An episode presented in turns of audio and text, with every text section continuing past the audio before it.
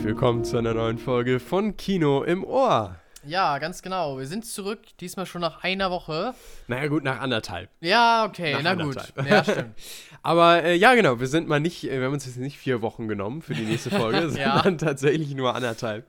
Ähm, und wie man vielleicht an meiner Stimme noch ganz leicht hört, bin ich ein klein bisschen noch erkältet, aber es sind jetzt eigentlich nur noch so die Restzüge der Erkältung. Mhm. Also ich äh, stand kurz vorm Tod und bin jetzt wieder, Ah, bin okay. jetzt wieder unter den Lebenden, so gesagt. Er ist Ähm, zurückgekehrt. aufgestanden genau, richtig. Ich bin geradezu auferstanden, richtig. Und ähm, deswegen hoffe ich, man hört es nicht. Zum Glück niese und huste ich nicht, sondern äh, das war mehr so, ein, so eine Erkältung, die auf Gliederschmerzen und alles mögliche Ja, andere ging. mm, man Äh, und Kopfschmerzen und so weiter. Das habe ich zum Glück alles nicht mehr. Äh, die Nase ist nur noch ein bisschen verstopft, äh, deswegen, aber ich denke, das äh, hört man trotzdem nicht so ganz so doll. Aber ja, ich äh, freue mich auf diese Folge. Und ähm, wir haben auch einige, einige sehr, sehr spannende Themen heute im Auf jeden Angebot. Fall mal ein bisschen was anderes, habe ich auch das Gefühl. Genau, aber ich starte mal nicht rein heute, wie ihr schon gemerkt habt, mit einer Anekdote oder irgendeiner anderen Sache, sondern wir haben nämlich äh, eine äh, andere organisatorische Sache, könnte man schon fast sagen, Ja, zu Beginn der genau. Folge. Denn ähm, wir wollten mal auf Kommentare eingehen. Ja, ganz genau. Wir haben ein paar Kommentare erhalten über die letzten Folgen verteilt und äh, wir wollten zum einen einmal ein ganz großes Dankeschön aussprechen, dass die äh, Kommentarfunktion überhaupt genutzt wird. Äh, wir geben auch ehrlich zu, wir haben es nicht immer sofort gesehen. Man rechnet äh, gar nicht so sehr damit. Und bis man das äh, auf äh, der Website gefunden hat, von wo aus wir hier alles organisieren und hochladen, äh, ja, es ist irgendwie nicht ganz einsichtlich, aber wir freuen uns auf jeden Fall, dass ihr auf diese Weise mit uns in Kontakt tretet und äh, ja, diesen Podcast auch von eurer Seite aus bereichert. Äh, sollen wir zum Beispiel zur, ähm, zu unserer 51. Folge, ähm, übrigens auch ein, ich weiß man soll, obwohl, nee, ich, ich äh, kann das tatsächlich loben, weil das ist dein Okay. Titel gewesen. Ah. Ein großartiger Folgentitel, Asterix und Obelix im Reich der Mittelmäßigkeit. Ach ja, ich erinnere mich an den. Ja, der war wirklich äh, sehr passend. Danke, danke. Ähm, und da haben wir einen Kommentar bekommen, dass äh, jemand den Film tatsächlich äh, gesehen hat und sich auch totgelacht hat. Ähm, und ja, es ist natürlich immer so, Filme sind ja, und das haben wir auch schon mal in der Folge Es besprochen, ist subjektiv. es ist wahnsinnig subjektiv. Und ähm, wir haben uns teilweise ja einfach sehr gelangweilt während des Films und fanden auch viele Gags eher mittelmäßig bis unterirdisch. Das kommt halt darauf an, wie der eigene Humor Richtig, ist. Ob genau, es halt ankommt oder ob es nicht ankommt, das ist ja bei jedem unterschiedlich, ganz genau. Genau, man kann natürlich ein paar Sachen auch qualitativ äh, einfach ähm, einordnen. Ähm, ob zum Beispiel jetzt irgendwie eine ne bestimmter, ne bestimmter Witz irgendwie aufgebaut wird oder ob das so ein typischer unter der Gürtellinie Slapstick-Humor ist. Das kann man natürlich qualitativ auch einordnen. Ähm, aber natürlich entscheidet am, äh, am Ende auch irgendwie seine subjektive Wahrnehmung, ob man einen Witz eben witzig findet oder nicht. Und ähm, ja, deswegen, äh, klar, freut uns das natürlich auch, wenn ihr mit dem äh, Film Freude hattet. Wir leider halt einfach nicht. Ja, falls ihr unsere ganze Meinung dazu hören wollt, wie gesagt, Folge 51. Wir haben ihn auch tatsächlich einigermaßen auseinandergenommen, wenn ich da noch äh, das richtig vor Augen habe. Ich meine, er hat wirklich nicht viele Punkte gekriegt. Ja, definitiv. Ich weiß es tatsächlich auch gerade nicht mehr, wie viele äh, Punkte er von uns bekommen hat. Aber ja, er äh, definitiv. Er hat äh, wenige ähm, Punkte bekommen. Äh, und dann haben wir noch eine, eine weitere Zuschrift bekommen, und zwar, ob wir mal eine äh, Hobbit- oder Herr der Ringe-Folge machen können. Also, ich wäre natürlich auf jeden Fall sofort dabei, das weißt du ja, Laurenz, du ja genauso. Dafür müsste man halt irgendwann mal einen Herr der Ringe-Marathon sozusagen auch hinlegen oder die Filme innerhalb von, äh, ja, kürzerer Zeit mal gesehen haben. Weil jeder von denen ja drei Stunden dauert, ist das immer so eine Sache. Ja, Ob ja, man dann halt auch einfach stimmt. die Zeit dafür findet, sich da hinzusetzen. Ja, aber vielleicht müsste man echt mal so einen Marathon hinlegen, eine Nacht sich um die Ohren hauen damit. Ich wäre dafür ja absolut zu haben. Äh, ich kann zurzeit natürlich nichts versprechen, aber ich glaube, wir sind so beide eigentlich dafür zu haben. Definitiv, also könnte ich mir auch durchaus vorstellen. Ich lese nochmal den ganzen Kommentar vor. Äh, euer Podcast ist echt cool. Wenn ihr es noch nicht gemacht habt, könnt ihr was über Hobbit oder Herr der Ringe machen oder über Marvel. Äh, über Marvel haben wir durchaus schon das ein oder andere Mal was gemacht. Also ähm, da empfehle ich zum Beispiel, obwohl die würde ich nicht unbedingt empfehlen, unsere erste Podcast-Folge. Wir haben Ähm, mit Marvel eigentlich angefangen sogar. Genau, ja, wir, haben Mit, wir haben mit Marvel angefangen, damals mit Loki und haben dann ja sogar das gesamte gesamte MCU einmal besprochen. Ja. Ähm, warum ich sie nicht empfehle, ist einfach äh, schlicht und weg der Grund, dass ich damals tatsächlich noch ähm, kleine M's zum Beispiel weggeschnitten habe und äh, Mhm, kleine mhm. Versprecher. Und das dann am Ende darin äh, resultiert ist oder hat, Hat. ähm, dass, ja, man merkt, sowas würde ich zum Ja, Beispiel rausschneiden, keine aber naja, egal, äh, dass, äh, dass dann im Endeffekt dann irgendwie teilweise die Tonspuren sehr, sehr schlecht irgendwie, äh, eine, also sehr, sehr schlechte Qualität Es- hatten. Ja, es ist lange her, dass ich mir sie selber angehört habe, aber Weil halt ich- genau. so zerstückelt bestimmt, ne? Ja, aber auch an sich einfach von der, von der Soundqualität, von der Audioqualität, Ja, okay. ähm, weil ich so oft diese äh, Folge dann nochmal produzieren musste und dann nochmal wieder was im Nachhinein geändert habe, dass irgendwie durch diese ganz häufigen Produktionsabläufe die Qualität jedes Mal immer wieder Ah, drunter gelitten okay. hat. Ähm, und ich habe dann am Ende irgendwie die Folge doch hochgeladen, was ich jetzt im Nachhinein ein bisschen bereue. Ähm, und naja, gut, aber so ist es jetzt im Nachhinein. Man muss allerdings auch sagen, wenn man sich diese erste Folge, also den Rohschnitt der ersten Folge nochmal anhört, den kennt ihr nun mal ja nicht, ähm, dann merkt man auch ganz stark, äh, wie wir uns auch verändert haben über die bestimmt, Zeit. bestimmt, ja. Also äh, vor allen Dingen auch, wie es äh, so im flüssigen Reden oder wa- was so im, im, im flüssigen Reden äh, angeht, das ist schon äh, echt krass, wie viel man auch über die Zeit dann gerade bei so einem Podcast auch lernt Ja. und Bestimmt. Ja, dann auch Es- dafür mitnimmt. Es ist ja auch wirklich schon eine lange Zeit her. Wir Ja, sind jetzt seit definitiv. über zwei Jahren dabei. Ja, genau. Ja. Äh, man denkt das manchmal gar nicht. Oder ich finde es immer wieder erstaunlich, wie lange das jetzt schon so unser Ding ist. Definitiv. Äh, ja, ich Ja. muss mir, glaube ich, unbedingt mal wieder eine von den früheren äh, Folgen anhören. Bestimmt Ja. ist da ein himmelweiter Unterschied. Definitiv. Ähm, das sind jetzt die Kommentare, die ich jetzt so auf die, also beziehungsweise die ich mir so rausgesucht hatte. Ähm, und übrigens auch alle von einer Person. Also vielen nett. Dank Sehr, an der Stelle. Ja, sehr freundlich. Ähm, wir, wir lesen sie auf jeden Fall. Ähm, und werden dann natürlich auch mal zu gegebener Zeit darauf wieder eingehen, wenn es wieder sich äh, welche angesammelt haben. Und ähm, des Weiteren äh, haben wir tatsächlich auch einen Meilenstein erreicht, ähm, denn wir haben Ja, insgesamt jetzt die 1000 äh, Aufrufe, Wiedergaben, ja, Wiedergaben, ja, ganz Wiedergabe, genau. genau, äh, erreicht. Auch dafür natürlich äh, großes Dankeschön. Genau. 1000 ist wirklich richtig so ein Meilenstein, richtig eine große Zahl. Definitiv. Und äh, es zählen tatsächlich in diese Wiedergabezeit auch nur Aufrufe rein, die äh, mehr als, also die tatsächlich fünf Minuten oder mehr von dem Podcast gehört haben. Ja. Also jetzt nicht irgendwie so mal kurz reingehört, zwei Minuten, ah, was ist das denn für ein Scheiß und weg damit. Sondern äh, es zählen hier tatsächlich auch welche rein, die wirklich den Podcast dann auch hören.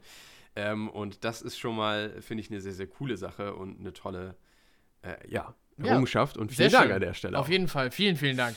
Und äh, machte uns aber ja auch äh, sehr viel Spaß, diesen Podcast zu machen. Ja.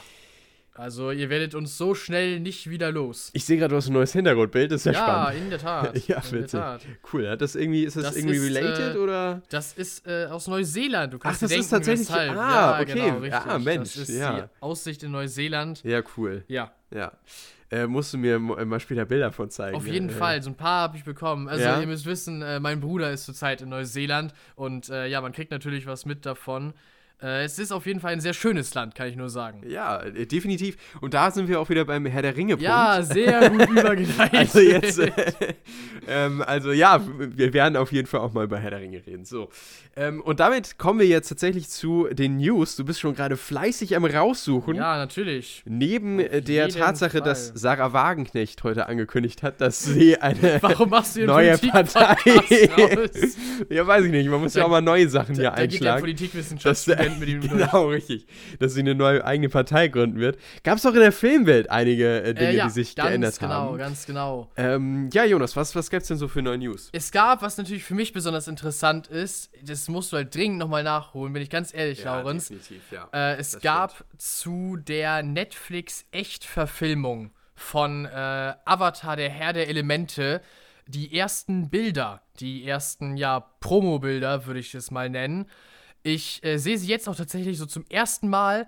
Was ich jetzt gerade sehe und vor Augen habe, sieht auf jeden Fall weitaus besser aus als äh, die Verfilmung, die vor einigen Jahren äh, ja mal gemacht wurde, über die wir auch, glaube ich, hier im Podcast schon mal gesprochen hatten. Hast du, glaub ich, mal Ich habe sie mal ja. erwähnt, weil ich auch erwähnt hatte, dass ich halt Avatar geschaut habe äh, und die echte Filmung im Vergleich dazu ja absoluter Reinfall war. Ähm, es gab ja auch bei der Netflix-Produktion jetzt so ein paar Nachrichten, die ja zuerst nicht so was Gutes äh, vermuten ließen. Kreative Differenzen, die beiden originalen äh, Avatar-Creator sind auch äh, von dem Projekt zurückgetreten und haben davon Abstand genommen. Aber allein vom Look her trifft es das auf jeden Fall weitaus besser als, äh, als zuvor, würde ich mal sagen. Also vom Gefühl her auf jeden Fall schon mal besser als, als die vorherige Verfilmung. Was wie gesagt nicht so viel sagt. Also ich will dafür noch nicht jetzt sozusagen äh, Entwarnung geben, Mhm. aber doch, gefällt mir erstmal. Ja, spannend. Ich äh, muss mir definitiv die Originalserie nochmal ansehen von Dave Filoni. Auf jeden Fall. Ähm, wie gesagt, sie ist von Dave Filoni, also deswegen muss ich mir das definitiv Ja, musst du halt wirklich. Ich glaube, nur die erste Staffel, an der hat Dave Filoni genau, stimmt, mitgewirkt. stimmt. Ja, ja, ja, Danach ja. war nämlich die Zeit, wo er dann zu äh, Clone Wars und so weiter abrekrutiert wurde. Genau. Äh, aber ja, kann ich auf jeden Fall äh, nur empfehlen. Ist auch wirklich so ein, ist so ein Stück Kulturgeschichte. Ich würde fast sagen, es ist eine der besten äh, Kinder- und Jugendserien, die ich kenne. Sehr, sehr cool. Werde ich auf jeden Fall nochmal reinschauen. Äh, und ansonsten gab es so ein bisschen äh, natürlich News rund um äh, die Daredevil-Serie. Das könnten wir, denke ich mal, Ja, schon berichten. Stimmt, auch wenn wir auch noch neu. äh, wenn wir jetzt nicht unbedingt äh, so viel ähm, immer auf diese Gerüchte und so weiter eingehen, Mhm. weil wir das ja doch immer als ein bisschen unnötig erachten, ist es, denke ich mal, schon spannend, immer so ein bisschen Einblicke auch in die Produktion und tatsächlich auch hinter die Kulissen zu bekommen oder auch von so Streitigkeiten zu bekommen.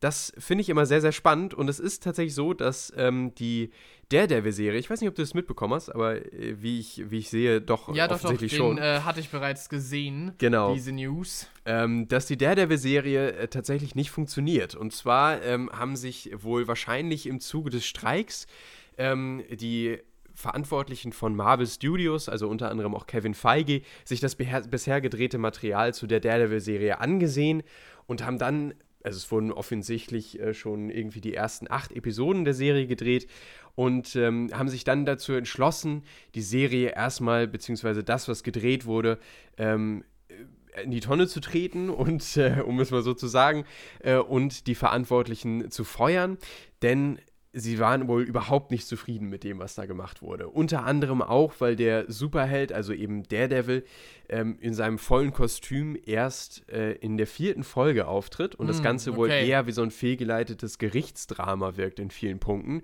Also irgendwie alles so Punkte, die ähm, ja auch wieder aufzeigen, dass grundsätzlich bei Marvel-Serien vieles in den letzten Jahren falsch gelaufen ist, weil man eben nicht nach diesem typischen Serienformat gedreht hat. Also man dreht erst eine Pilotfolge, dann lässt die das sich anschauen, genau, genau. und erst dann wird das volle Budget gegeben und die volle Voraussicht äh, für die gesamte Staffel, sondern man hat einfach immer den Leuten irgendwie die Sache in die Hand gedrückt und gesagt, so macht mal. Ihr kriegt das schon hin, das brauchen wird schon irgendwie Content. passen. Genau. Genau, ja. Ähm, und dann ist natürlich auch nicht unbedingt immer was Gutes dabei rausgekommen, siehe eben manche letzte Marvel-Serien. Und äh, da scheint Disney bzw. Kevin Feige jetzt auch ein bisschen mehr hinterher zu sein. Und vielleicht ist es ja auch mal eine gute Nachricht, dass sie jetzt hier tatsächlich den Stecker gezogen haben und nochmal auf Anfang drehen ähm, und da tatsächlich ein bisschen mehr äh, auf diese Serien jetzt achten. Und sie wollen wahrscheinlich auch in Zukunft wieder auf dieses typische Serienformat, also erst Pilotfolge und so weiter, ähm, aufbauen äh, mit dem, was sie jetzt hier aus Daredevil gelernt haben. Ja. Also ich persönlich halte es, glaube ich, für eine ganz gute Entscheidung. Ja. Heißt allerdings auch, dass wir die Daredevil-Serie natürlich nicht wie geplant schon nächstes oder übernächstes Jahr bekommen, sondern das wird jetzt wahrscheinlich noch mal ein bisschen länger dauern, denn sie werden ja auch noch mal gesamt jetzt anfangen, äh, neu zu filmen, neue Drehbücher Ja, zu genau, schreiben und so alles weiter. muss ja neu also, gemacht werden. Äh, das kann noch mal wieder ganz schön lange dauern. Genau, ansonsten weiß ich nicht. Das äh, äh, hast du waren was? eigentlich so die großen Ja, das News. Von große- vielen anderen genau. haben wir letztes Mal schon gesprochen. Richtig, ja, so Ja. ganz so viel ist auch nicht mehr wirklich passiert. Ich meine, wir waren jetzt ja auch nur anderthalb Wochen weg. Ja, ganz genau. Nicht so wie beim letzten Mal so lange.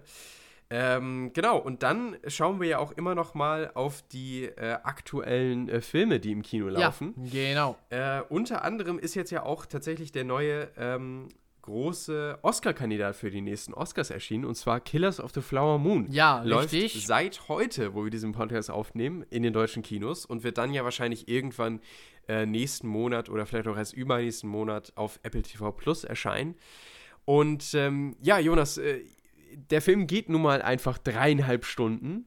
Äh, es ist ein typisches Martin Scorsese-Epos. Ja, Ähm, ja, genau. und die Frage, die ich mir gestellt habe, habe ich da genug Sitzfleisch und Aufmerksamkeit für, um mir das tatsächlich dreieinhalb Stunden im Kino anzuschauen? Das ist das halt. Du musst dich wirklich darauf einlassen. Du musst irgendwo auch in der Verfassung sein. Also du kommst jetzt gerade so ein bisschen aus, aus einer Krankheitsphase raus. Ich habe so ein bisschen das Gefühl, als würde ich in eine reingehen. oh, Ja, deswegen äh, bin, ja, muss man gucken, ob man sich jetzt in den nächsten Tagen äh, fit genug dafür fühlt, weil so ein dreieinhalb Stunden Film, das ist schon echt was. Also da muss man dann auch wirklich äh, auf der Höhe sein, um das sozusagen auszuhalten, was jetzt überhaupt nicht wertend gemeint ist. Mhm. Definitiv, das ist eine Sache. Ähm, und manchmal finde ich das auch immer, ich, ich, ja, ich finde das immer so ein bisschen schwierig, weil zu Hause kann ich dann natürlich auch mal ganz kurz auf Pause drücken, kann mal eben auf Klo gehen oder Genau, ja. was weiß ich, kann noch mal eben ganz kurz ein paar Snacks holen oder einfach mal fünf Minuten kurz abschalten. Gleichzeitig denke ich mir aber auch im Kino bin ich quasi dazu gezwungen, in diese Immersion einzutauchen. Ja, genau. Und das hat auch irgendwie was. Also, Mhm. ich bin auch noch nicht ganz durch, muss ich ehrlich gesagt sagen, ob ich den äh, tatsächlich im Kino noch schauen werde. Ähm, Gerade bekommt er ja sehr, sehr gute Kritiken. Also von wirklich absolut genial Okay. äh, bis, bis auf jeden Fall durchaus sehenswert ähm, gehen so die Kritiker. also ähm, niemand, der Bewertung. wirklich auseinander nimmt. Nee, das äh, habe ich bisher noch nicht gelesen, wird es bestimmt aber auch geben. Aber der, der überwiegende Teil an Kritikern ist sehr positiv gestimmt. Okay. Und ähm, ja, also mal gucken. Ich bin noch nicht ganz durch. Vielleicht hört ihr dann in der nächsten Podcast-Folge von dem Film, vielleicht auch nicht. Wir werden es sehen. Ähm, genau, ansonsten ist tatsächlich noch der äh, neue Taylor Swift-Film erschienen und zwar ähm, The Eras Tour. Sie hat sich ja dazu entschieden, ähm, zu ihrer Tour, die ja unfassbar schnell ausverkauft war. Ja. Diese Frau hat ja Milliarden, ähm, ja gut, vielleicht nicht Na, Milliarden, aber Nicht aber Millionen mit dieser äh, Tour verdient. Obwohl ich Das würde mich, ich würd mich nicht wundern, wenn sie auch eine Milliarde damit verdient hat. Boah, könnte vielleicht sogar sein. Hast wohl recht. Kann ich, kann ich mir wirklich sehr gut vorstellen. Ähm, und jetzt hat sie tatsächlich einen eigenen äh, Film über diese Tour gemacht. Wahrscheinlich äh, einfach nur ein Konzert gefilmt, weil es ist ein Konzertfilm im ja, Endeffekt. ja. Ähm, und dieser Film ist in den USA angelaufen und wird auch tatsächlich, äh, oder ist jetzt auch in Deutschland angelaufen und ähm, hat unfassbare Zahlen hingelegt. Ja. Allein am ersten Startwochenende äh, einige hundert Millionen äh, US-Dollar eingespielt. Und da muss man sich einfach nochmal äh, ins Gedächtnis rufen, dass es sich hierbei um einen Konzertfilm handelt, der äh, auf Blockbuster-Niveau Einspielergebnisse erzielt, Ja, ähm, aber kein großes Produktionsbudget hatte. überhaupt nicht. Und also auch die keine- Gewinnmarge wird. Die ist absolut genial. Ähm, und vor allem auch noch, sie arbeitet hier nicht mit einem großen Studio zusammen, sondern finanziert das eigentlich in großer Sicht aus ihrer eigenen Tasche. Das Ah, heißt, sie bekommt okay. auch den Großteil der Gewinne. ja, das ja, heißt, ja, ja, sie bekommt wahrscheinlich von diesen hunderten Millionen von Dollar auch einen riesigen Teil. Das ist, das ist der absolute Wahnsinn, was sie für ein Geld allein mit diesem Film jetzt macht. Ähm, aber ja, der Film ist auch in Deutschland angelaufen und auch hier, gerade wenn man auch schaut in, in irgendwelchen Kinos, wie ausgebucht die, der, der Film teilweise ist, dann ist es schon verrückt. Also das äh, scheint schon wirklich einen Nerv bei den Fans zu treffen. Und äh, ich bin persönlich jetzt kein großer Fan, also, naja, was heißt, ich höre ihre Musik schon gerne und kann die auch mal Ja. hören, aber ich jetzt, würde mich jetzt nicht als Fan du, von du bist Taylor kein Swift. Swifty. Genau, Ja. kein Swifty, ja, genau, so nennen sich ja Ja, jedenfalls, so halt, Ja, also genau. ich weiß nicht, ob die sich selber so nennen. Doch, Das doch, ich glaube, ich glaube, Ja, ja, du? ja, ja, ich glaube, so Okay, nennt sich auch, okay. ja, ja, ja. Aber nee, das äh, bin ich nicht. Ich weiß nicht, wie das bei dir aussieht. Nein, nein, also ich habe nichts gegen Taylor Swift oder gegen ihre Musik, Ja. aber äh, ist jetzt auch nichts, was ich bei mir rauf und runter laufen habe. Ja, definitiv. Und ähm, deswegen ist es eher so eine Sache, die ich jetzt äh, nicht unbedingt äh, mir im Kino anschauen muss und wahrscheinlich auch nicht später. Aber ich denke, für jeden Taylor Swift-Fan könnte das auf jeden Fall was sein. Äh, sei nur hier auch erwähnt, dass der jetzt aktuell läuft. Äh, ja, und ansonsten, wie gesagt, Killers of the Flower Moon ist neu gestartet und das war es auch eigentlich schon mit so mit den großen Starts äh, diese Woche. Ähm, es kommt auch ein bisschen was in den nächsten Wochen, vor allen Dingen in den November rein wird es dann wieder spannend. Äh, unter anderem startet da auch The Killer, auf den ich sehr gespannt bin nach den Okay, äh, Trailern äh, mit Michael Fassbender. Äh, aber mal gucken, da werden wir dann auch noch in den nächsten Podcast-Folgen drüber reden und spätestens, wenn der Film erscheint. Ich bin gespannt, auf jeden Fall. Gut, ja, damit äh, haben wir dann so das Vorgeplänkel, denke ich mal, abgeschlossen und wir können zu den Sachen kommen, die wir zuletzt gesehen haben. Das denke ich doch wohl auch. Unser Hauptthema ja quasi in diesem Podcast. Und ähm, wir haben ja schon mal, um so ein bisschen vorzusagen, was wir so alles heute im Petto haben, Jonas. Ja, Was genau. hast du denn heute dabei? Ähm, ich habe Arcane zu Ende gesehen. Ich glaube, ich Ja. habe schon ein, zwei Mal hier im Podcast darüber gesprochen, Genau. äh, dass ich die Serie schaue. Und jetzt bin ich endlich damit fertig geworden. Äh, darüber kann ich also sprechen. Ich habe angefangen, Brooklyn 99 zu sehen. Äh, ja, ich hatte ja jetzt zuletzt auch äh, eine Sitcom vor, How I Met Your Mother. Und ich weiß nicht, ich bin irgendwie direkt in die nächste weitergegangen. Das ist so, du hast ja auch gleich noch wieder äh, was von Family Guy für uns und hast jetzt ja auch schon mehrmals äh, über die Serie gesprochen. Weiß nicht, so eine Sitcom habe ich irgendwie immer so nebenbei bei mir laufen. Also zu Hause, bei uns in der Familie ist es ganz viel The Big Bang Theory. Äh, ja, für mich sind es jetzt diese beiden so hintereinander. Wenn das irgendwann durch ist, wird bestimmt auch noch mal irgendeine andere, ja, kommen. Family Guy. ja, vielleicht müsste ich ja eigentlich dann auch noch mal äh, Ja, hinterher und mir definitiv. noch mal einen eigenen Eindruck äh, dazu holen. ja, ja. Aber auf jeden Fall, genau, gerade ist es Brooklyn 99. Ich habe auch die ersten beiden Staffeln schon durchgeguckt. Und darüber kann ich heute reden. Ja, und dann haben wir ein bisschen was beide gesehen. Genau. Ja, auf äh, Netflix gibt es zurzeit so ein spezielles Filmprojekt, kann man es vielleicht nennen, von äh, Wes Anderson. Vier Kurzfilme, die so ein bisschen zusammengehören, nicht thematisch, aber sie behandeln halt alle. Ähm, jetzt ist mir der Name vom Autor entfallen. Wer hat nochmal die Bücher geschrieben, die Kurzgeschichten? Äh, suchen wir gleich nochmal raus, wenn wir Okay. tatsächlich über die Filme reden. Ja, aber auf jeden Fall äh, ist Genau. eine Kurzgeschichtenreihe und die haben wir uns äh, angesehen. Nicht zusammen, aber wir beide. Und über die sprechen wir gleich auch noch. Genau, richtig. Bin ich auch sehr gespannt, was du zu den einzelnen Filmen sagst und welche deine Favoriten sind. Ähm, also viermal Wes Anderson haben wir, dann habe ich noch äh, zwei Filme und zwar ich, war ich einmal im Kino und habe das Zen-Tagebuch gesehen. Äh, dann habe ich noch den Film das, Der große Gatsby nachgeholt, der ähm, ja auch einer der vielleicht nicht Filmklassiker ist, aber einer der großen Filme in den letzten Jahren und wirklich auch eines der bekanntesten Bilder hat. Und das kennst du auch, weil das eines der, unter anderem auch eines der, der Sticker ist in unserer Gruppe damals, äh, in unserer WhatsApp-Gruppe. Ah. Und zwar wie Leonardo DiCaprio äh, da steht, hinter ihm ist das Feuerwerk und er hält ein Glas Champagner Ja, vor sich. ja, natürlich, genau. Das ist tatsächlich ein Bild, was aus der, der große Gatsby kommt. ah, okay. Und ähm, ja, werde ich auf jeden Fall auch drüber reden, äh, wie mir der gefallen hat. Und ähm, dann habe ich, wie gesagt, natürlich auch die vier ähm, Kurzfilme und ich habe noch äh, eine äh, kurze Seriensache noch dazu und zwar die fünfte Staffel von Disenchantment. Das ist tatsächlich auch die letzte und über die werde ich auch noch ganz kurz reden. Und damit würde ich sagen, starten wir rein. Jo, los und, geht's. Äh, ja, mit welcher Sache wollen wir anfangen, Jonas? Was, Äh, ich ja, würde je nachdem, vielleicht. ich würd sagen, äh, vielleicht die Wes Anderson-Sachen zum Schluss. Ja, genau, das ist ja doch so ein bisschen unser Highlight heute. Genau, genau. Ähm, ich würde sagen, dann starten wir mit ein bisschen leichterer Kost, um es mal so auszudrücken, rein. Ja, ja. Äh, dann würde ich mit den äh, Sitcoms und so weiter Mach das. anfangen. Ja. Also mit äh, Brooklyn 99. Ist doch eine gute bei Idee. mir. Ja. Äh, ja, das. ich habe, wie gesagt, die ersten beiden Staffeln äh, von Brooklyn 99 auf äh, Netflix gesehen. Man kann auch alle acht Staffeln äh, dort sehen. Wenn ich richtig informiert bin, du hast mich da noch mal darauf hingewiesen, dann ist es so, dass Brooklyn 99 schließlich auch von Netflix selber übernommen wurde. Das sind Ich- wirklich nur Halb- ich ist hab das vorhin- ich hab dir das vorhin Es- gesagt, ja, das sind so deswegen, ich bin mir nicht mehr ganz sicher. Ich will dafür auch gar nicht meine Hand ins Feuer legen, also äh, erzählt das nicht weiter und beruft euch auf mich, auf gar keinen Fall. Äh, aber jedenfalls ist die, ist die Serie vollständig bei äh, Netflix zu sehen. Und ja, ich habe die ersten beiden Staffeln mir angeguckt.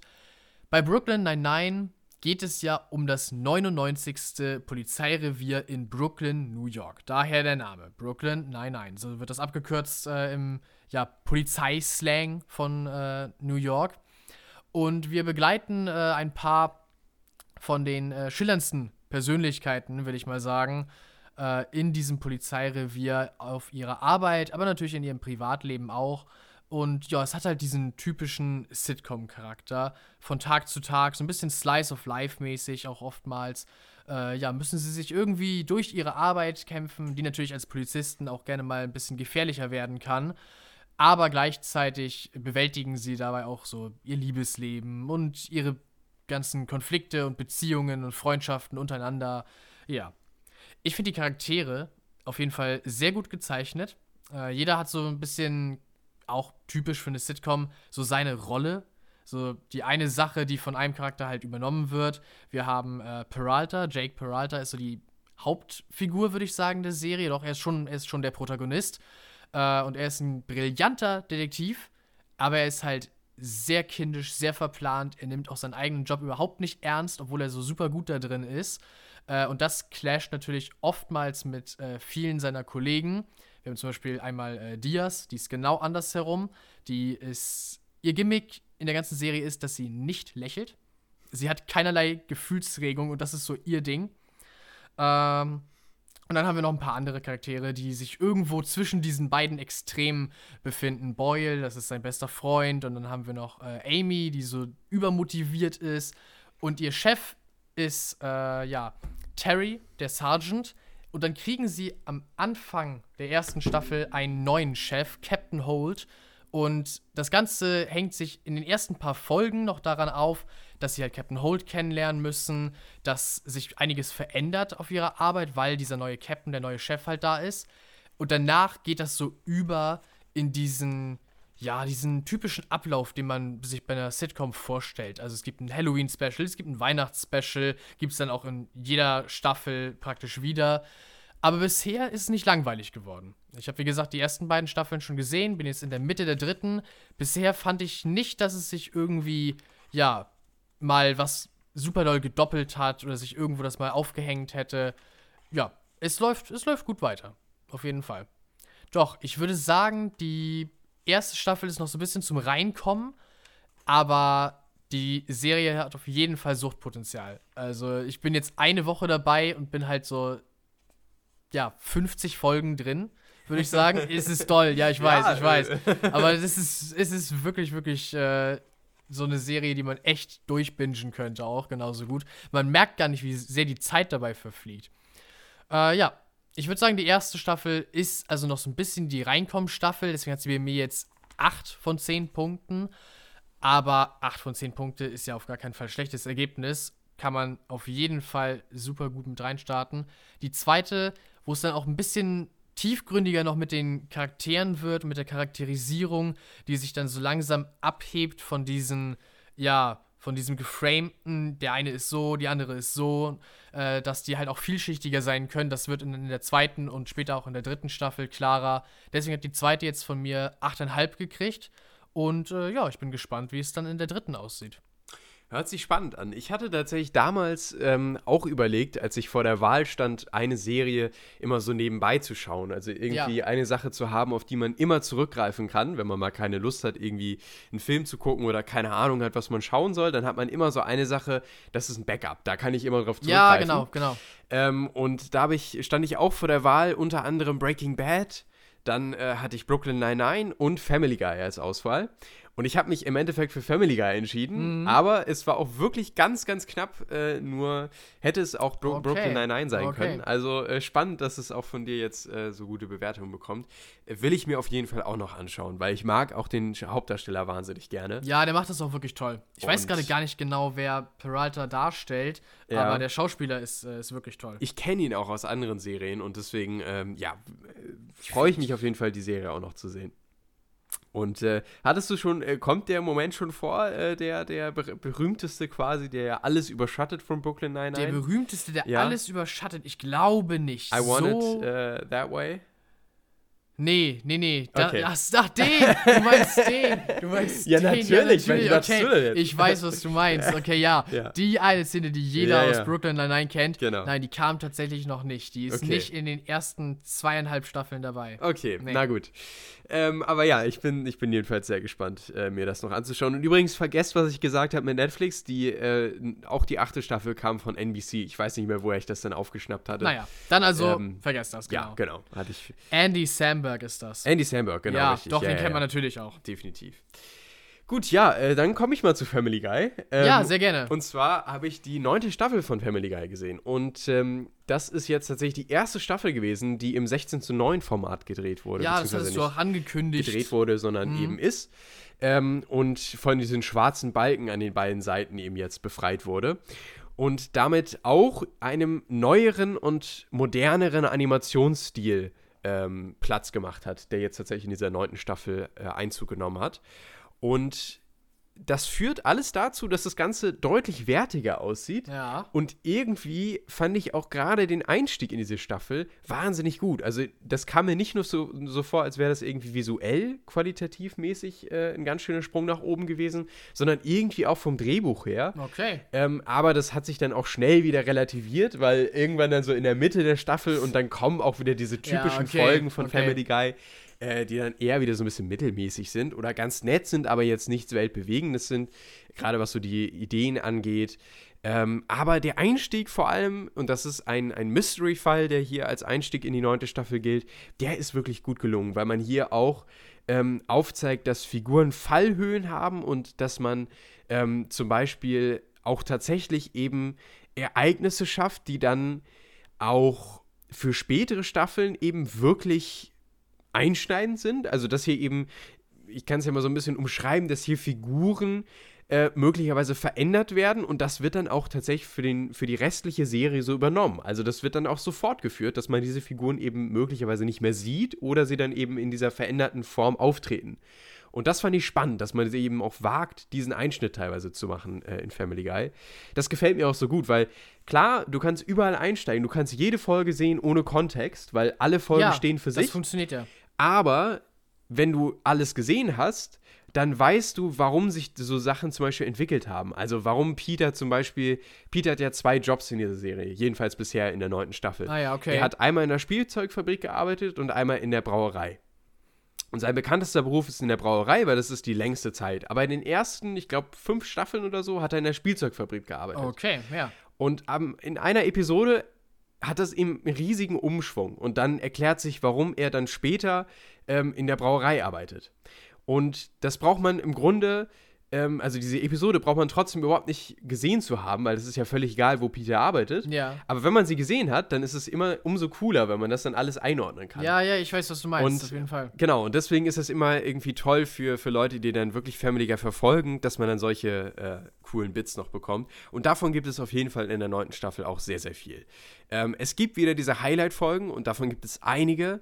Äh, ich finde zum Beispiel, dass das äh, der letzte Teil von Star Wars, der hier natürlich wieder parodiert wurde, nämlich Episode 6, ähm, großartig pa- parodiert wurde. Es ist nicht der beste Teil, ich finde, der beste ist immer noch Episode 4. Ja, okay. Mhm. Ähm, danach kommt für mich äh, die Parodie von Episode 6 und danach von Episode 5. Ich fand irgendwie die fünfte nicht so ganz so stark, Okay. muss ich ehrlich Ja. gesagt sagen. Aber ähm, 4 ist, finde ich, immer noch das Highlight. Das war ja auch das erste, was sie damals äh, gemacht haben, also wo sie Star Wars parodiert haben. Das war auch wirklich klasse.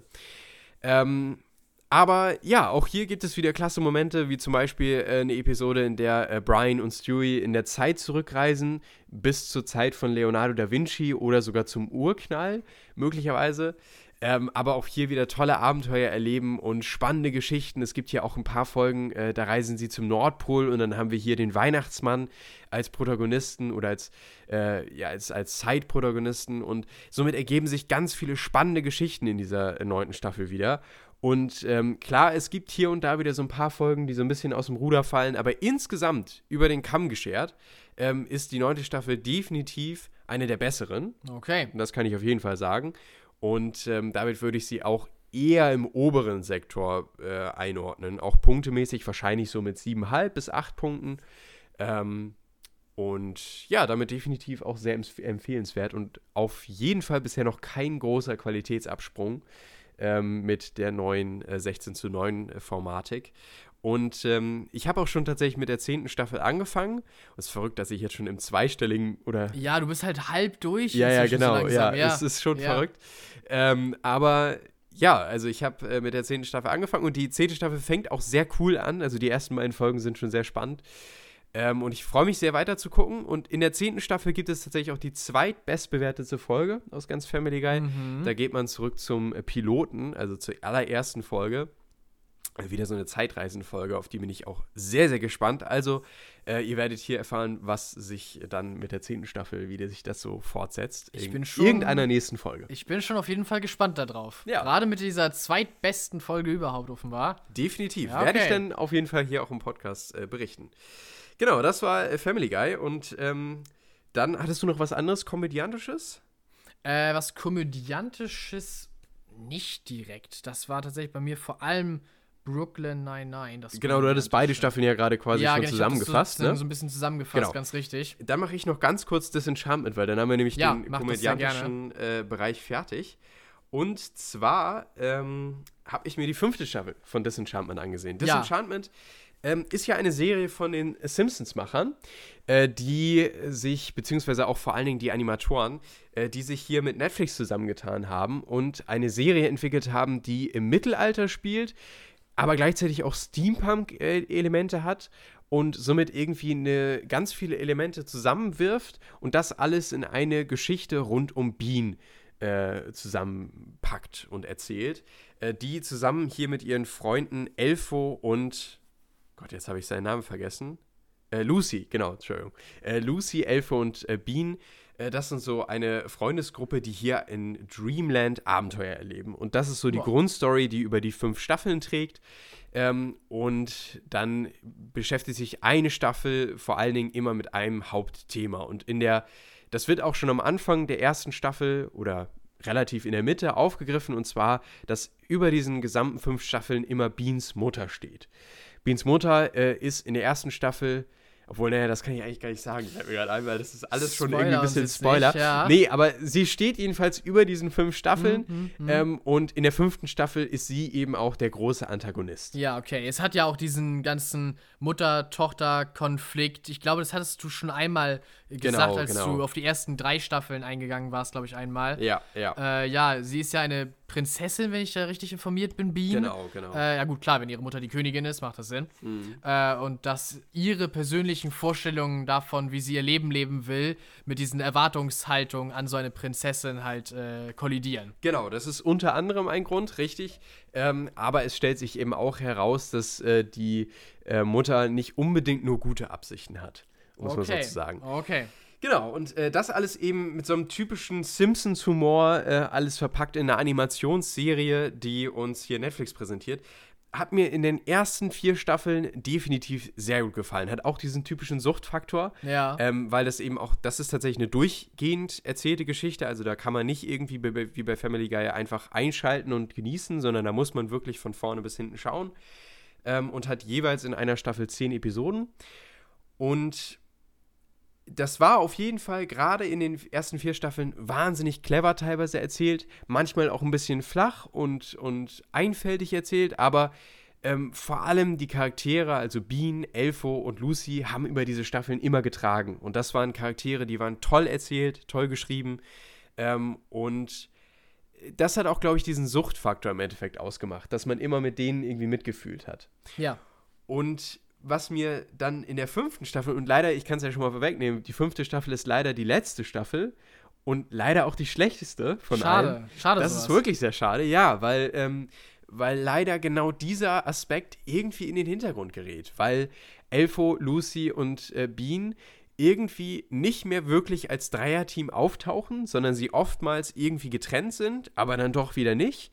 Und vieles irgendwie so zerrüttet wirkt in dieser fünften Staffel und auch bis zum Ende und auch das Ende, da habe ich auch viele Kritikpunkte, nie wirklich so wieder zusammenkommt Ja, okay, schade. und dann alles irgendwie so auf so einem, an so einem Punkt bleibt, wo ich mir denke, oh, weiß ich nicht, das ist jetzt irgendwie für jemanden, der vor allem die, die Dynamik in den ersten vier Staffeln, und das meine ich, sind ja vier Staffeln, über die das Ganze lief, die das so gemocht hat, ähm, dann ist das schon wirklich eine Enttäuschung, wenn man in einer fünften Staffel nicht daran anknüpfen kann und das auch nicht so zu einem ja. Ende führt.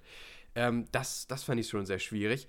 Und auch ansonsten hatte ich irgendwie das Gefühl, dass, dass vieles recht weit dahergeholt wirkte. Also, ähm, gerade wenn es so darum geht, äh, Geschichten stringent zu erzählen, dann kommt es mir in der fünften Staffel so vor, als ob sie bei, beim Writers, äh, ähm, bei der Writers Discussion, also wo sie überlegt haben, was sie alles in die fünfte Staffel mit reinnehmen äh, wollen, da haben sie dann wahrscheinlich, wahrscheinlich ein ganzes Whiteboard vollgeschrieben Ja. und hatten hunderte Ideen und haben dann irgendwie gesagt, wow, wie kriegen wir das denn jetzt in diese fünfte Staffel rein?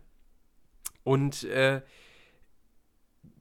dann, dann führt es teilweise dazu, dass sie von einem Punkt, also zum Beispiel, dass sie in irgendeiner Situation sind, äh, direkt zu einem nächsten Punkt äh, springen. Also, dass sie zum Beispiel irgendwas planen und im nächsten Punkt sind sie schon direkt mitten im Plan. Das heißt, wir Ja, haben den, okay. äh, da, da wird einfach wirklich was übersprungen in der, in der Geschichte. Und ähm, wahrscheinlich liegt es auch daran, dass Netflix gesagt hat, wir wollen nur zehn, zehn Episoden auch in dieser finalen Staffel haben. Aber das führt einfach dazu, dass man als Zuschauer teilweise gar nicht mitkommt oder sich denkt, wow, also da haben sie jetzt ja so viel übersprungen gerade zwischen den Szenen. Mhm. Das, da, das ist ja irgendwie völlig aus dem Zusammenhang teilweise auch gerissen. Und das fand ich dann auch sehr, sehr schwierig zu folgen. Dazu gesellt sich teilweise auch irgendwie ein Humor, der, der ganz anders ist manchmal als auch die vorherigen Staffeln, der nicht so gut funktioniert, Na, okay. der ähm, eher oberflächlich bleibt, was er auch in den vorherigen Staffeln war, keine Frage. Ähm, aber der hat für mich da irgendwie noch funktioniert. Und hier ist er dann mir oftmals zu merkwürdig, zu absurd, gerade wenn es dann auch in den Himmel geht später in, die, in den äh, letzten paar Folgen und man dann nochmal eine Metaebene aufbaut. Weiß ich nicht, da konnte ich dann irgendwann gar nicht mehr mitgehen, obwohl man den Himmel schon in vorherigen Staffeln eingebaut hatte. Aber da hatte das noch so was Erhabenes, was das passt irgendwie in die gesamte Sache. Aber hier in der fünften Staffel, finde ich, überschreitet meine Linie und weiß ich nicht, das, das hat das vorherige so ausgemacht, dass man genau solche Sachen eben nicht überschritten hat Ja, okay. sondern okay. so wirkliche Mhm. Konstanten noch hatte. Und äh, das hat mir nicht so gut gefallen. Und ähm, man kehrt natürlich in dieser fünften Staffel nochmal zu Orten zurück, die man aus den vorherigen Staffeln kennt. Das heißt zum Beispiel zu, zu Steamland, wie gesagt, die bringen so dieses Steampunk äh, Ja. mit rein. Dreamland, Steamland, okay, genau, ich verstehe schon, ja. es gibt auch noch andere Lands. Äh, und zu diesen ganzen Orten kehrt man nochmal zurück, um nochmal so typisch in der letzten Staffel nochmal die ganzen Orte abzuklappern, die Leute nochmal abzuklappern. Viele Charaktere kehren auch zurück, was gerade zum Ende hin dann, dann auch wirkt, als würde man irgendwie nur noch so eine Checkliste abarbeiten. Okay, den müssen wir nochmal zurückbringen, den müssen wir nochmal zeigen oder so. Ähm, das fand ich auch eher ein bisschen schwierig und wirkt dann auch eher gewollt und nicht so wirklich organisch in die Geschichte eingefügt. Und ja, wie gesagt, vieles ist recht merkwürdig und oft drüber. Und es ist auch tatsächlich ein langgezogenes Finale. Weil ganz ehrlich, das, was am Ende passiert, ist eine Sache, nämlich ein Kampf.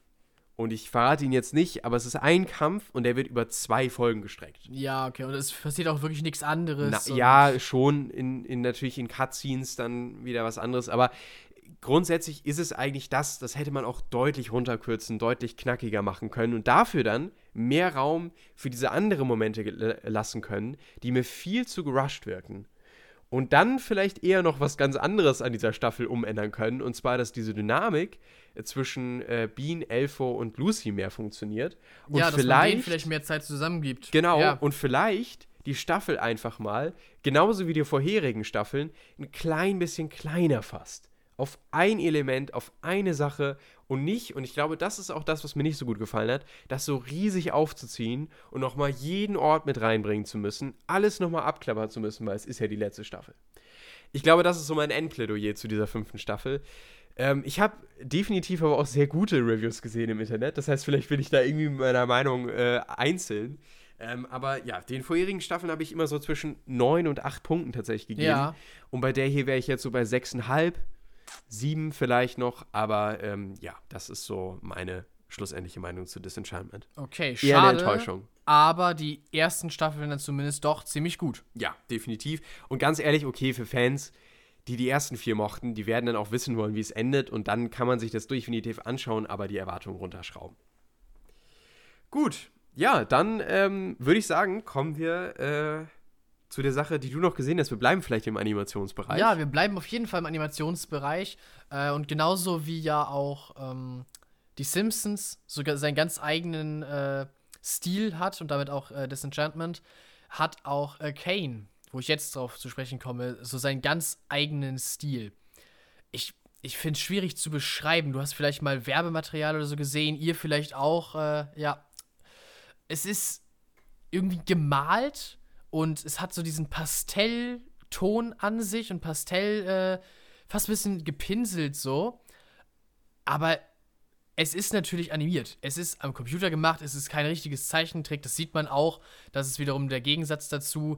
Dann ähm, sind da natürlich auch diese, diese ähm, Spezialeffekte drin, die das eindeutig erkennen lassen, die Lichteffekte äh, und ja, diese Gegensätze. Denn es ist eine Serie, die stark auch mit den Hintergrundbildern, die man hat, arbeitet äh, und die die Charaktere sozusagen da drin platziert, die sich dann aber durch ihren Stil immer so ein bisschen davon abheben, von ihrer ganzen restlichen Umgebung, wodurch auch natürlich automatisch dein Blick dann auf die äh, Akteure gelenkt wird, finde ich, ist ein ziemlich gutes Stilmittel tatsächlich. Äh, ja, es ist, ah, es ist schwer zu beschreiben. Ihr müsst euch mal äh, den Trailer oder so angucken oder natürlich gleich die ganze Serie, denn ich kann jetzt schon mal vorwegnehmen, ich kann auf jeden Fall eine Empfehlung aussprechen. Ich freue mich auch schon äh, auf die zweite Staffel, die ja äh, im, im äh, Raum hängt äh, und die hoffentlich dann äh, bald irgendwann mal kommt. ja, ich habe jetzt das Finale gesehen. Ich hatte nur noch eine Folge vor mir und ein paar Wochen hat es gedauert, aber jetzt habe ich das Finale gesehen und auch das Finale ist äh, wirklich, wirklich toll. Ich meine, ich hätte schon mal über Arcane gesprochen.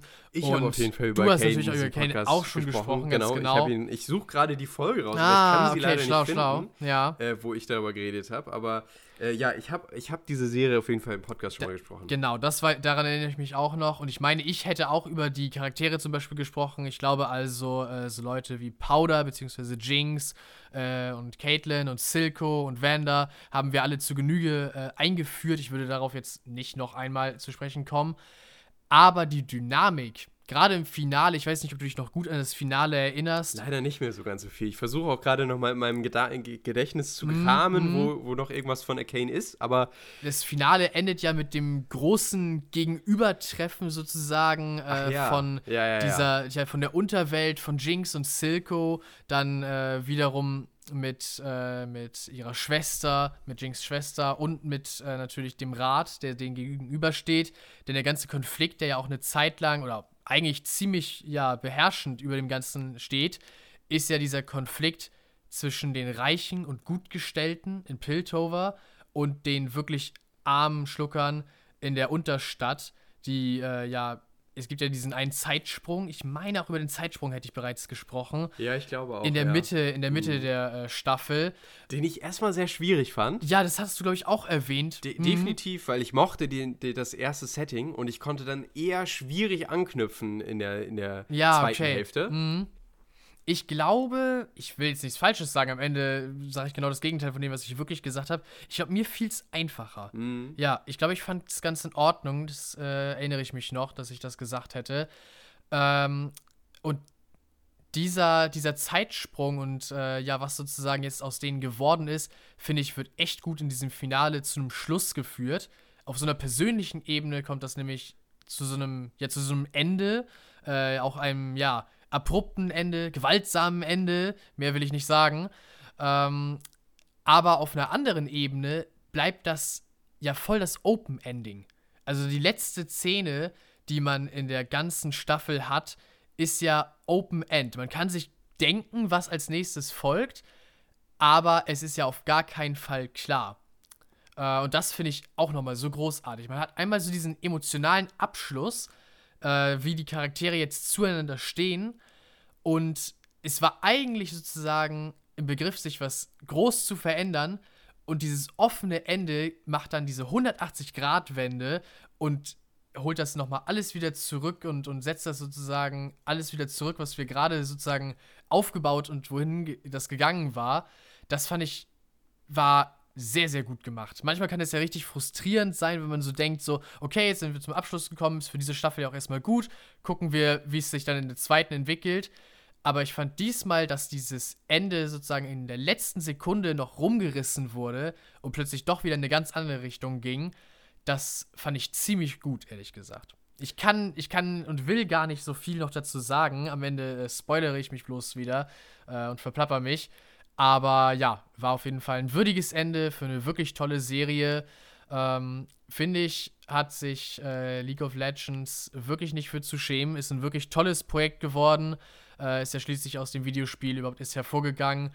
Äh, ja, kann sich sehen lassen. Bin gespannt auf die zweite Staffel. Und äh, ja, auf jeden Fall eine Empfehlung. Findet ihr, glaube ich, habe ich schon erwähnt, auf Netflix, wie gesagt, auch. Ähm, ich glaube, am Ende kriegt es so, ja, vielleicht kriegst du sogar neun Punkte von mir. Ist so eine wirklich tolle Serie. Ich weiß gar nicht, was du es ihm damals Ich habe gegeben gerade hast. nochmal nachgeguckt, neuneinhalb habe ich hier Neuneinhalb sogar, gegeben, okay, ja. Mhm. Doch, Ja, also ich man- sehr, sehr, Ja, man kann kaum was eigentlich Ja. dagegen sagen. Ich finde es wirklich, wirklich gut. ja. Ja, gut, damit sind wir dann durch die Serien durch. Ja. Und äh, ich würde jetzt zu dem äh, Kinofilm äh, kommen, den ich gesehen habe. Und zwar habe ich mir im Kino, in einem sehr kleinen Kino, äh, das Zen-Tagebuch angesehen. Das ist ein kleiner äh, japanischer oder koreanischer Film. Ich muss mal eben ganz kurz nachgucken, weil da bin ich mir tatsächlich nicht ganz so sicher. Ich kann es auch auf die Schnelle jetzt nicht rausfinden. Es ist auf jeden Fall ein äh, Film, der sich rund um die buddhistische Lebensweise ähm, dreht. Und ähm, quasi das auch so als Hauptthema äh, bedient. Und äh, wir verfolgen eben einen äh, Schriftsteller, nämlich äh, zu, zu, zu, Tsusomu, Oh, ich, ich, ich, ich, weiß ja sogar noch, wie er, wie er ausgesprochen wird, aber jetzt, wo ich sie zu, lese. Tsutomu. Tsutomu, genau, richtig. Ja, danke. jetzt, wo du es sagst, erinnere ich mich auch wieder, wie es im Film dann gesagt wurde. Aber das, ja, manchmal ist es so ja, schwierig, das ja. Ganze auszusprechen und dann, ja. Es klingt für mich äh, japanisch, ehrlich gesagt. Könnte auch also tatsächlich also, gut sein, ja. klingt nach einem japanischen Namen. Das könnte gut sein. Ähm, und der lebt eben äh, in einer äh, abgelegenen Bergvilla und ähm, verbringt dort eben seine Tage und äh, beschäftigt sich da eben mit, mit, dem Anbau von Gemüse und züchtet da seine eigenen Pflanzen und sein eigenes Gemüse und ähm, versucht eben so wenig Kontakt wie möglich zur Außenwelt zu haben und lebt eben eigentlich ein Leben für sich. Kocht für sich, baut seine Sachen eben selbst an, die er isst ja, und so ja, weiter. Ja. Und ähm, eines Tages kommt aber eine Journalistin zu ihm und äh, erfährt nämlich äh, erfährt dann eben von seinem Lebensstil und möchte darüber dann einen Artikel schreiben und er soll auch etwas dazu beitragen und er hat aber bisher nur den Titel für diese für das was er dazu beitragen soll, nämlich das Zen-Tagebuch. Er selbst äh, jetzt habe ich schon wieder seinen Namen vergessen. Wie Tsutomu. Tsutomu, danke. Ja.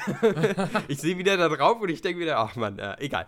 Ähm, also, äh, Tsutomu, ähm, der ist in jungen Jahren tatsächlich in einem buddhistischen Kloster groß geworden und hat da eben auch alles erlernt, was er jetzt äh, benutzt, um über die Runden zu kommen. Eben wie man eben äh, kocht, wie man das sein Essen findet in der Natur. Er ist Vegetarier, lebt eben nach dem buddhistischen Glauben und all das soll er eben in seinem Werk niederschreiben. Und wir verfolgen ihn über die Jahreszeiten innerhalb von einem Jahr äh, durch sein Leben und lernen ihn kennen, lernen seine Lebensweise kennen, seine Umstände und so weiter. Und das ist quasi das Zen-Tagebuch.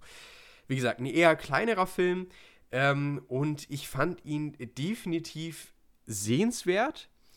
Äh, Gerade auch was den Hauptdarsteller angeht, der äh, Tsutomu klasse spielt und gerade auch dieses Einsiedlerleben eben sehr abgeschieden, auch ja. wo, mhm. wahnsinnig gut einfängt. Oder auch der Film schafft das sehr, sehr gut, das Ganze einzufangen, wie er dann eben immer wieder äh, draußen in seinem Feld seine Sachen abbaut. Er hat eben ein sehr kleines Feld und äh, dann, dann baut er da seine Auberginen, Zucchinis an und so weiter oder äh, Chinakohl und das alles, das äh, holt er dann da raus und wenn es eben schneit, dann, dann geht er da im Schnee raus, schippt den Schnee erstmal und so. Ja. Und das wird ja, alles ja, sehr handwerklich auch eingefangen durch die Kamera. Wir haben auch oft Handkamera äh, quasi, die da benutzt wurde, ähm, da, was eben auch diese, diesen gesamten Aspekt nochmal verdeutlicht. Ähm, und auch insgesamt ähm, kommt da, gerade auch wenn er beim Essen machen ist, eine, eine ganz tolle Stimmung auf, die der Film klasse einfängt. Also wie er dann sehr bedacht mit den Zutaten umgeht, eben auch so typisch dem buddhistischen Lebensstil, ja. ähm, wie er dann äh, aber auch wie er das Essen zubereitet auf Arten, die wir uns, die wir so gar nicht kennen, wie er bestimmte Gerichte eben macht, wie welche Gerichte das dann auch im Endeffekt sind, welche Inspirationen das auch gibt. Das ist schon sehr, sehr spannend und ganz ehrlich, da könnte ich auch stundenlang zugucken. Einfach nur, wie das Essen gefilmt wird und wie ja, er dieses zubereitet und so weiter. Definitiv. Ich kann ja vielleicht mir später einen Trailer zeigen, dann bekommst du so einen Eindruck. Ähm, also, das ist wirklich sehr, sehr toll, keine Frage. Ähm, aber ich habe auch definitiv ein paar Kritikpunkte. Gerade wenn es dann darum geht, dass es kommen eben auch andere Charaktere vor äh, in diesem Film. Und gerade wenn es dann darum geht, äh, zum Beispiel in diesem Film auch eine Beerdigung äh, zu veranstalten, dann kommen Aspekte da rein, die mich eher ganz oft an so einen typischen deutschen Film erinnert haben. Äh, wenn dann zum Beispiel diese Leute, die dann zu der Beerdigung kommen, sehr überdreht dargestellt werden und sehr städtisch und ich, ich weiß am Ende einfach nicht, was es verdeutlichen sollte. Sollte das irgendwie den Kontrast zu dem, zu dem städtischen Leben, was sehr durch Sozialität geprägt ist, und, und dann eben zu seinem eher kleinlichen, einfachen Leben darstellen. Aber das, das will der Film, also das zeigt er nicht so offensichtlich. Und deswegen weiß ich nicht, sollte das am Ende dann irgendwie nur auflockern oder so? War das ein, eine schlechte Auflockerungsversuch oder so? Ich, also keine, keine Ahnung, das, das hat mich so ein bisschen sprachlos zurückgelassen. Das fand ich irgendwie sehr merkwürdig.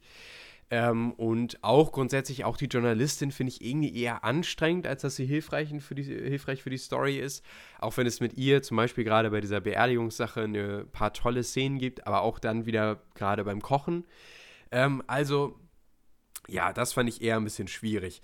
Wie gesagt, tolle Essensinszenierung. Es gibt grundsätzlich eine tolle Inszenierung, gerade auch was so sein, äh, seine, sein Haus angeht, aber auch wenn, er in die Wildnis geht und dann da eben äh, irgendwie äh, unterwegs ist und zum Beispiel auch Essen sucht, dann äh, ist das eben auch toll eingefangen. Also definitiv sehr sehenswert. Er ist zum Ende ein bisschen langatmig und zäh, weil man glaubt es gar nicht, aber dieser Film ist nur anderthalb Stunden oder ich glaube anderthalb oder eine Stunde 40 oder so lang. Okay, ja. Aber er fühlt sich definitiv an wie zwei Stunden oder mehr. Ähm, und das, das zeugt jedenfalls davon, dass er sehr langatmig und zäh ist zum Ende.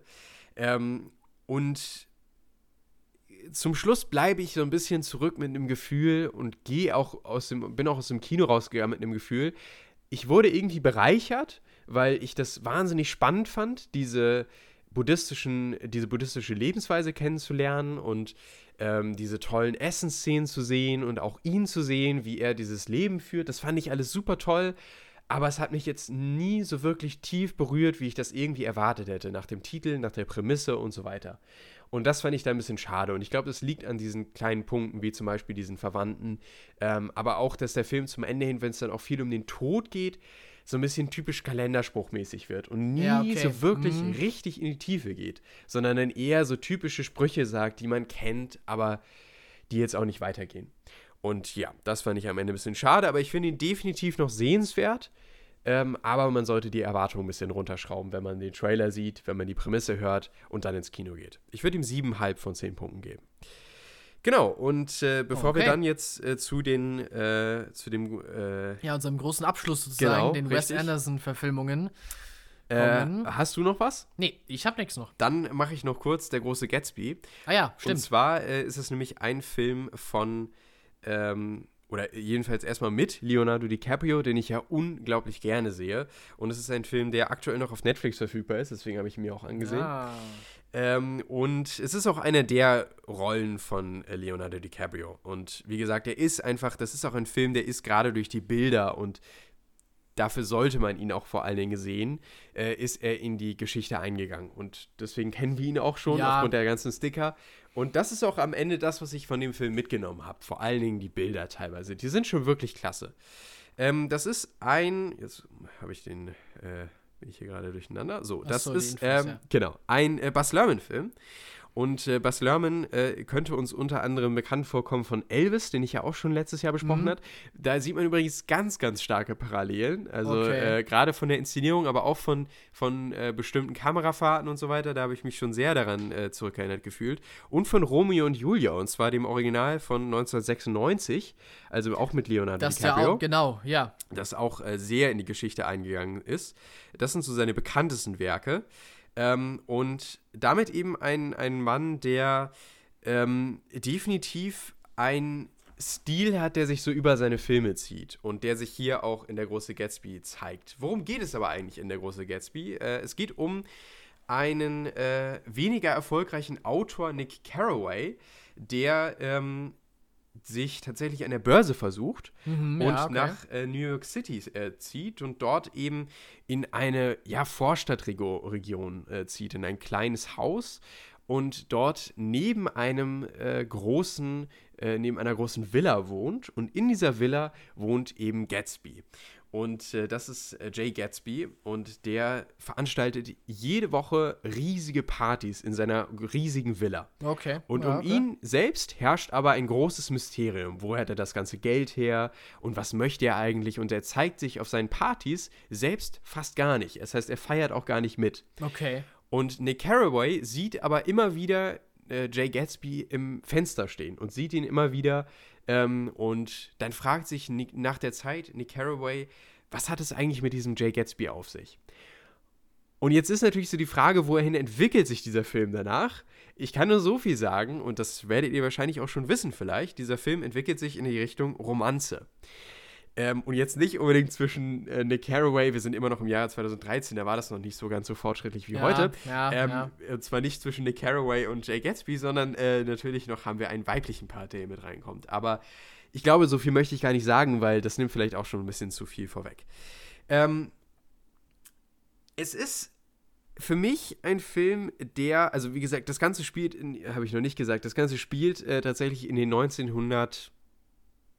1930er Jahren, glaube Ach, okay. 1920, ja, also ja. auf, nee, Das ja, ich nee, gar nicht nee, mehr auf dem Schirm 30er, bei äh, The 30er. Great Gatsby. Ja, ja, genau. Es spielt auf jeden Fall nicht in der jetzigen Zeit. Äh, 1922, guck mal, war ich ja gar nicht so weit entfernt. Ja, die goldenen 20er so, ja. Ja, Mhm. genau, genau, richtig. Ähm, und also auf jeden Fall eine Zeit, die man auch klasse einfangen kann. Gerade auch äh, im Filmischen.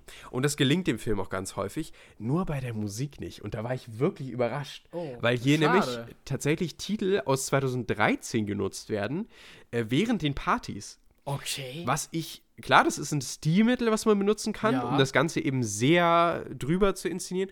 Aber das hat mich völlig rausgerissen, weil das dann so Techno-Hits sind und das zieht mich aus der Zeit von 1922 halt unglaublich ja, raus. ja, ja, ja. Und dann spielt Fall. aber, dann wird uns aber mit der Kamera gezeigt, wie ein Orchester da spielt, aber man hat die ganze Zeit diese Techno-Musik da laufen und die Le Leute rasten auf dieser Party wirklich voll aus. Mhm. Also das, das passt für mich überhaupt nicht zusammen. Also das fand ich ganz merkwürdig ähm, und das hat mich immer wieder rausgerissen, wenn es diese Partysequenzen gab. Und auch grundsätzlich ist die musikalische Untermalung jetzt nicht so gelungen. Also das Okay, schade. ist echt find, meine das ist Sache. Ein wichtiger Teil von jedem Film. Definitiv. Und das fand ich hier ganz merkwürdig. Das habe ich, Entschuldigung, so auch noch nie erlebt. Also, äh, ja, konnte ich mit, damit gar nichts anfangen. Ich weiß nicht, vielleicht sollte es auch irgendeine künstlerische äh, Superleistung sein, die hier irgendwie auf einer Metaebene agiert und mir irgendwas sagen sollte. Mich hat es einfach nur rausgerissen. Also, ja. Tja.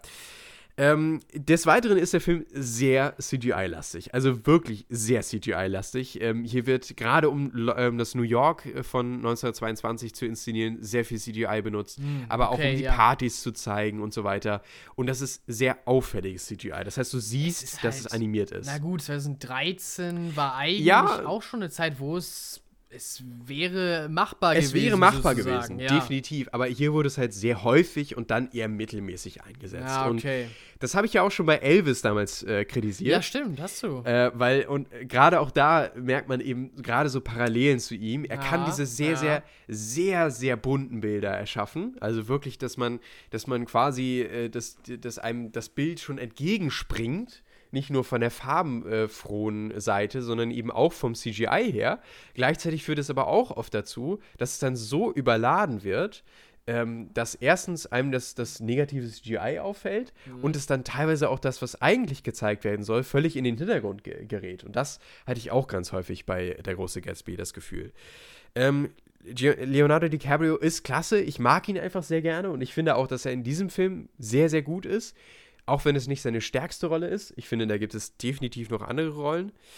Ähm, und grundsätzlich ist der Film einfach merkwürdig aufgebaut. Es hat am Anfang diesen Mystery-Aspekt, der dann Ja, ganz schnell du, ja. switcht, genau, der dann switcht in diese Romanze ähm, und dann irgendwie nie wirklich für mich so funktioniert, weil ich immer denke, ah, da kommt jetzt gleich noch so ein, so ein Aspekt, so ein Mystery-Aspekt Ja, wieder. ja, warum weil der nehmen wir so das nicht wieder auf? Genau, und, richtig, und genau. Warum klären wir das jetzt nicht mal? Genau. Ja, okay. Sondern das bleibt irgendwie alles offen und das, das hat sich ganz merkwürdig angefühlt und da passt tatsächlich der, Ver der Begriff verwässern richtig gut. Weil das verwässert sich am Ende alles so. Das läuft wie so ein Fluss am Ende irgendwie alles so aus und auf einmal fängt der Abspann an. ah, okay. Und ich hatte Okay, so das okay. Gefühl, boah, weiß ich nicht, ich, ich hatte irgendwie zwischendurch ganz häufig Spaß, weil ich mag Leonardo DiCaprio gerne, ich mochte den Mystery-Aspekt, ich fand teilweise Inszenierungen toll, aber alles in allem war ich am Ende so, weiß ich nicht, so, so ganz merkwürdig habe ich mich nach dem Film gefühlt. Ich weiß auch nicht, ich fand es ich fand's irgendwie ganz, ganz komisch. Tobey Maguire spielt hier Nick Carraway, vielleicht auch noch erwähnenswert. Und äh, Tobey Maguire mag ich tatsächlich auch relativ gerne. Ich mochte ihn in Spider-Man auch sehr gerne. Tobey Maguire ist ein toller Schauspieler, auf jeden Definitiv. Ähm, oh, leider bleibt seine Figur hier ein bisschen dünn. Und Ja. das ist definitiv auch noch ein negativer Punkt. Ähm, und der Film bleibt auch ganz oft irgendwie auf so einer Ebene, dass er nie wirklich nahbar ist. Und das liegt vor allen Dingen auch an den Charakteren, die eben sehr drüber sind. Ne? Sie sind alle sehr reich und äh, ja, haben alle. Aber, genau. aber trotzdem kann man es so schaffen, wie zum Beispiel in Succession, in dieser großartigen Serie, dass die Charaktere Fallhöhen haben und äh, eben auch nahbar bleiben.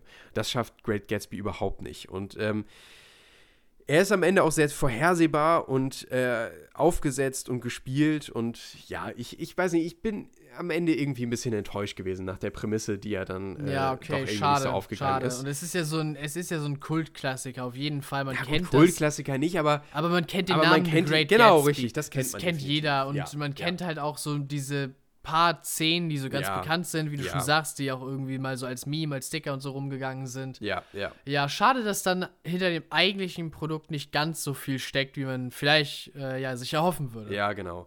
Ähm, und ich bin am Ende tatsächlich so bei 6,5 bis 7 von 10 Punkten, glaube ich noch. Aber äh, das ist auf jeden Fall auch kein Film, den ich nochmal sehen muss. Okay, ja. Gut, und damit kommen wir zum Finale des Podcasts quasi. Ja, ganz Heute? genau. Mhm. Und zwar Wes Anderson. Ja, Wes Anderson, die Wes Anderson-Verfilmungen von, jetzt habe ich doch gerade eben extra den Autor rausgesucht, den wir am Anfang nicht drauf hatten, jetzt muss ich trotzdem nochmal raufgucken. Äh, die Wes Anderson-Verfilmungen von, ja, von den Kurzgeschichten von Roald Dahl. Ja, ganz genau. Äh, ja, Roald Dahl hat, wann hat er das eigentlich gemacht? Das ist so in den 20ern, 30ern, 40ern, 50ern. In der ganzen Zeit hat er jede Menge äh, ja, Kurzgeschichten herausgebracht. Und ähm, einige von diesen wurden jetzt äh, von Netflix verfilmt. Und äh, in zwei von denen zum Beispiel übernimmt äh, Benedict Cumberbatch die Hauptrolle. Und zwar in Ich sehe was, was du nicht siehst. Genau. Das ist auch einer von den längeren. Also die anderen sind alle gleichmäßig 17 Minuten lang, ganz genau. inklusive Abspann. Das heißt, die, Inklusive Abspann. grundsätzlich sind sie, glaube ich, 15 Minuten. Ja, würde ich auch so einschätzen. sagen. Ja, so eine Viertelstunde. Genau. Äh, und dann kommt plötzlich, ich sehe, was das du nicht siehst, dazwischen. Und das ist dann 41 Minuten lang, auch Genau. mit Abspann. Ja. Also ja, das fällt so ein bisschen aus dem Rahmen. Da ist er einmal der Hauptprotagonist. Äh, und in, wie heißt die andere Geschichte? Gift. Gift. Ja, Genau. genau, Gift. Da ist er der auch noch die Hauptrolle. Und dann gibt es noch äh, der Schwan Genau. und der Rattenfänger. Richtig. Ja.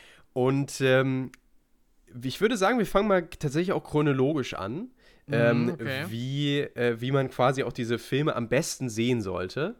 Äh, und zwar mit ähm, Ich sehe was, was du nicht siehst. Ja, das hast du mich extra noch vorgewarnt, Richtig, äh, genau. dass ich mit dem am besten anfangen Weil sollte. ich habe nämlich nicht du, mit dem angefangen. Genau, du sagtest bei der Gelegenheit, du hättest es nicht gemacht. Was hat dich denn am Ende gestört daran, dass du es nicht damit angefangen hast? Naja, also ich meine, dass man hier ja quasi den Einstieg hat mit dem Erzähler, ne? Also Ja. ähm, während ja der Erzähler hier gespielt von Wer spielt denn Äh, ja, ist Das ist immer so eine Sache. Also ah, die ich muss gerade nochmal nachgucken. Ja, es bleiben ja in all den, äh, in all den Ähm. Shorts einigermaßen äh, gleich. ja. Ähm, allerdings weiß ich jetzt auch gerade wirklich nicht, äh, wer das da ist.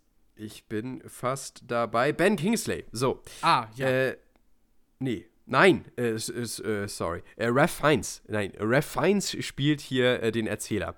Ähm, Ach stimmt, ja, in der Hinsicht genau. ist Ralph Fiennes natürlich auch der Erzähler. Ja, klar. Genau, richtig. Also der Erzähler ist an sich Roald Dahl, Genau, der die Geschichten richtig. aufgeschrieben hat. Und Richtig. Ralph Fiennes spielt Roald Dahl. genau. Jetzt haben wir es. Ja, ja, genau, richtig. Und äh, der führt natürlich durch diese Geschichten und wie es dazu kam, also wie er anfängt, diese Geschichten sich hinzusetzen und die Geschichten zu erzählen, das beginnt ja in dieser Ich sehe was, was du nicht was Ah, Geschichte. okay, ja, Ne? stimmt, stimmt. Und wenn, wenn man dann erst später anfängt, äh, anfängt, also zum Beispiel eben bei der Rattenfänger dann oder so, plötzlich dann ist er plötzlich mittendrin einfach da und dann fragt man sich, und stellt was soll sich er jetzt denn so jetzt? vor und genau. ist so, hallo, Genau. ich bin's und Genau. ich erzähle jetzt diese Geschichte erstmal. Genau. Okay, Und ja. äh, da, äh, also mit ähm, Ich sehe, was du nicht siehst, da äh, setzt er sich ja wirklich hin und da beginnt das ja eigentlich quasi. Deswegen Ja. fand ich, ist das so der Anfang. okay, du, ja, das sehe ich tatsächlich. Verstehe ich auf jeden Fall. Übrigens sind die auch tatsächlich so erschienen. Also sie sind ja vor äh, einer Woche oder anderthalb Wochen auf Netflix auch nacheinander erschienen. Das heißt, jeden Tag kam eine dieser äh, Mhm. Kurzfilme raus und das ist auch der erste, der erschienen ist. Also auch Netflix hat diese Reihenfolge vorgesehen. Okay. Die Genau. anderen würde ich allerdings sagen, Kann man relativ. kann man danach relativ durcheinander Genau, schauen. genau. Wobei ich dann so vorgegangen bin, weil ich irgendwie doch fand, dass äh, ich sehe was, was du nicht siehst und Gift so ein bisschen zusammengehörten, weil, wie gesagt, halt in beiden Benedict Cumberbatch die Hauptrolle spielt. Mhm.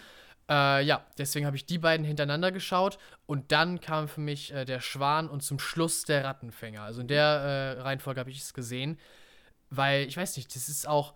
Das eine ist, ich sehe was, was du nicht siehst, der längste Titel. Mhm. Das andere ist Gift, der kürzeste Titel. Mhm. Die anderen beiden sind so der Schwan, der Rattenfänger. Mhm. Ich glaube, auch auf der Ebene ja. ist das durchdacht, dass das irgendwo zusammengehört. Und Könnte sein. Ich meine, es sind jetzt ja. die deutschen Titel. Klar, ja, im englischen Original heißen sie dann natürlich anders.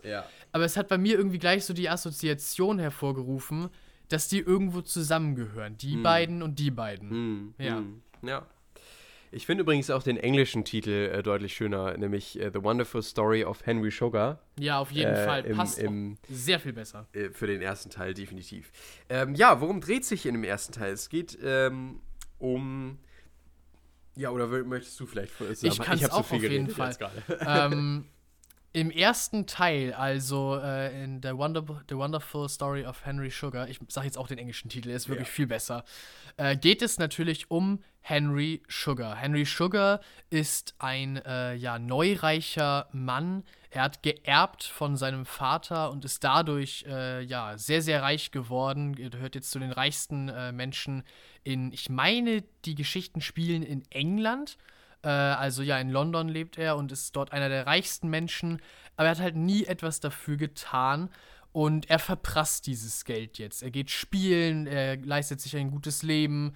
Äh, ja, und hat irgendwie nie einen, einen großen Sinn da drin gesehen, irgendwie groß mit seinem Geld was anzufangen, außer halt sich selber die ganze Zeit zu belustigen. Was sich dann allerdings ändert. Er ja, lernt die Geschichte von einem Guru kennen und von dessen Schüler ganz besonders. Äh, und ja, dieser hatte es wohl geschafft, zu sehen, ohne seine Augen zu benutzen. Allein mhm. durch seine Willenskraft. Und ja, diese Geschichte fixt ihn an und ist zuerst mal etwas, wofür er wahres Interesse entwickelt. Zuerst vielleicht aus Motiven, die nicht ganz äh, lautbar sind, aber das löst dann in ihm etwas aus, was ihn zum Schluss hin auf jeden Fall sehr verändert hat. Und ja, das wird im Endeffekt in diesem Kurzfilm erzählt. Genau. Ähm, der zweite Kurzfilm, ich würde sagen, wir gehen erstmal wir so. Ja so genau, ähm, und, und der, der zweite äh, Kurzfilm, der, äh, nee, der Gift. Der Gift. äh, Gift dreht sich um äh, auch einen, äh, eine Person gespielt von Benedict Cumberbatch, wie du schon gesagt hattest, ähm, der hier ähm, von seinem, ich weiß gar nicht mehr, ist, ist das ein Butler gewesen? Ich bin gewesen? mir nicht sicher, ob das ein Assistent ist Oder in dieser irgendwie sein, sein Freund. Genau, also jedenfalls ist die, äh, dieser Hauptcharakter gespielt von äh, Benedict Cumberbatch auf, in einer Station ähm, und äh, dort besucht ihn eben ein Mann, so, sagen wir es einfach mal so. Ähm, und als der reinkommt, sieht er ähm, den Charakter von Benedict Cumberbatch äh, wie heißt er? Max? Äh, Max Engelmann. Max, Max Engel, Engelmann äh, sieht er auf einem Bett ganz starr. Und äh, fra dann fragt er ihn, was ist denn mit dir los? Und äh, Max sagt ihm, dass er vermutet, dass eine sehr giftige Schlange auf seinem Bauch ist. Und ähm, dadurch, äh, daraus entwickelt sich dann die Geschichte, dass dann eben dieser Assistent irgendwie versuchen muss, mit der Hilfe von einem Doktor diese Schlange von seinem Bauch zu kriegen. Genau, das ist die zweite Geschichte. Ja, und dann haben wir natürlich noch äh, die dritte Geschichte. Für mich war die dritte jetzt äh, Der Schwan. Und in Der Schwan geht es erst einmal eine ganze Weile nicht um einen Schwan, sondern äh, es geht um einen, ja, einen Jungen, ich meine, er ist 13 Jahre alt. Ich habe jetzt seinen Namen leider gerade nicht drauf. Ja. Und er steht, äh, ich habe extra hier gerade eine Besetzungsliste aufgerufen, aber ich finde ihn gerade so schnell nicht da drin. Ja. Aber es geht um einen Jungen, äh, der gemobbt wird, äh, muss man äh, eigentlich so sagen. Es ist fast noch mehr als Mobbing, aber ich will nicht zu sehr vorgreifen. Äh, ja, darum dreht sich eine ganze Weile diese Geschichte. Er wird von zwei anderen Jungs äh, schikaniert. Äh, ich glaube, die Geschichte spielt in den 1930ern, würde ich sie so einschätzen.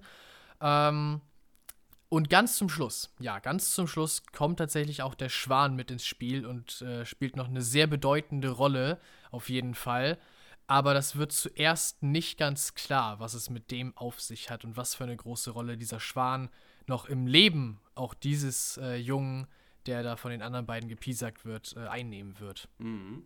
Und dann ist die letzte noch äh, der Rattenfänger und der Rattenfänger dreht sich dann eben um einen äh, Besitzer von einem war, war das ein, ein Zeitungsverlag? Ich glaube, es war ein Zeitungsverlag, ne? Oder? Und äh, nebenan ist eine Garage. Auch. Ja, ja, genau. Ein ähm, Zeitungsverlag ähm, und eine Werkstatt, eine genau, Garage, eine Werkstatt. Tankstelle ist auch mit dabei. Genau. Ja. Äh, und die haben ein Nagerproblem. Ja. Und äh, da, deswegen rufen sie einen spezialisierten Kammerjäger und der soll sich eben um die Ratten kümmern und verrät uns dann in dieser Kurzgeschichte auch, wie man am besten gegen Ratten vorgeht. Und ähm, ja, das ist der vierte und letzte Film. Und Jonas, jetzt, wo wir sie alle besprochen haben und mal ganz kurz angedeutet haben, was ist denn dein Favorit? Was ist dein ja, äh, Film, der dir du, tatsächlich am besten gefallen hat? Du hast mich gleich gefragt, ich soll mir einen äh, Favoriten raussuchen. Ja, oder wie würdest du sie ranken? Wie würde ich sie. Oh, oh, ein Ranking ist ja fast noch schwieriger hinzubekommen. Ja. Äh, ich würde aber tatsächlich sagen, dass ich sehe was, was du nicht siehst, beziehungsweise die Geschichte von Henry Sugar tatsächlich meine liebste Geschichte war. Mhm. Ja, sie war auch die längste und hatte dadurch natürlich mehr Zeit, sich aufzubauen und auch ihren Charakter vorzustellen, ihn auch vielleicht eine längere Reise durchmachen zu lassen, als jetzt die anderen Charaktere das erfahren haben. Aber ja, es hat einfach dadurch funktioniert. Es konnte einfach noch ein bisschen mehr unter die Haut dringen. Äh, ja, auf jeden Fall würde ich sagen, ist das also mein Favorit. Und danach finde ich es irgendwo schwierig. Ich tendiere zwischen der Schwan und der Rattenfänger. Okay. Vielleicht ist es sogar der Rattenfänger. Okay. Ja. Mhm. Aber die, oh, die letzten beiden würde ich sehr, sehr schwierig finden. Weil ich weiß, ich verstehe, was Gift machen wollte, mhm. was am Ende die Message dahinter ist. Aber ich fand, dass die Message ganz zum Schluss fast ein bisschen sehr abrupt und sehr kurz äh, aufgegriffen wurde mhm. und vor Augen geführt wurde, was natürlich auch wiederum nur ein Stilmittel ist und auch äh, funktionieren kann. Nur für mich, ah, ich weiß nicht, ich hätte vielleicht noch gerne so eine weitere Minute gehabt, um noch mal ein bisschen darüber nachzudenken und vielleicht noch eine weitere Reaktion äh, von einem Charakter äh, zu sehen zu bekommen. Hm. Ich, ich schätze, ich muss Gift ganz unten hinsetzen, mhm. aber trotzdem finde ich den immer noch wirklich, wirklich toll. Mhm. Auf jeden Fall. Okay, interessant. Also ich stimme dir überein. Für mich ist auch der beste tatsächlich uh, The Wonderful Story of Henry Sugar.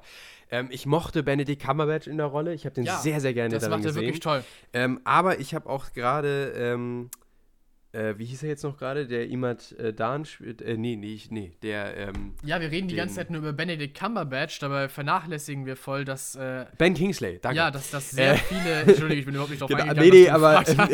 aber mir fiel es auch gerade wie, wie ein Geistesblitz wieder ah, ein. Ja, weil es sind halt. Es ist sehr starbesetzt, auf jeden definitiv. Fall. Wir haben schon von äh, Cumberbatch geredet und von Ralph Fiennes, aber es ist halt. Dev Patel ist da, Ben Kingsley ist da ja, es sind doch so ein paar, die man auf jeden Fall äh, wiedererkennt und schon gesehen hat. Definitiv. Und ähm, ich mag eben auch gerade Ben Kingsley hier als, äh, als Protagonisten in dieser, in dieser Geschichte. Und vor allen Dingen, dass man ja eine Geschichte innerhalb der Geschichte dann noch erzählt. Ja, ne? also das, das kommt auch noch dazu. Das finde ich auch sehr spannend. Und wie man das dann aufgreift. Ähm, und dann am Ende tatsächlich auch, wenn er dann bestimmte Entscheidungen trifft am Ende, auch wie er mit seinem Geld dann umgeht, ja. um es mal so ja. zu sagen, mhm. ähm, und das dann aber auch wieder auf Probleme stößt, ähm, das fand ich alles sehr, sehr spannend und irgendwie auch, auch cool umgesetzt. Und äh, gerade da, finde ich, passt auch die Inszenierung von Wes Anderson sehr gut, weil er eben äh, auch sehr, sehr eigen ist in seiner Inszenierung. Und ähm, gerade auch was das Erzählen angeht, wie er eben auch, aber auch Szenen darstellt. Und ich finde, gerade auch dieses, dieses Szenen darstellen, das Geschichten erzählen und dieses sehr bunte Szenenbild, aber ja, auch. Gerade auch dieses Bühnenhafte, genau, das ist ja richtig, regelrechtes Bühnenbild, richtig, ja. äh, macht ja viel äh, dazu bei oder trägt dazu bei, diese Geschichte auch zu erzählen, ja, weil sich ja. das ja immer um einen herum ganz aktiv verändert mhm. und dadurch diese Dynamik, finde ich, jedenfalls auch reinkommt und man sozusagen einfach das Gefühl hat, dass man sich voran bewegt, weil sich auch einfach das ganze Bild vor dir bewegt. Hm. Ja. Ja, also definitiv. Den, äh, das, das fand ich auch klasse.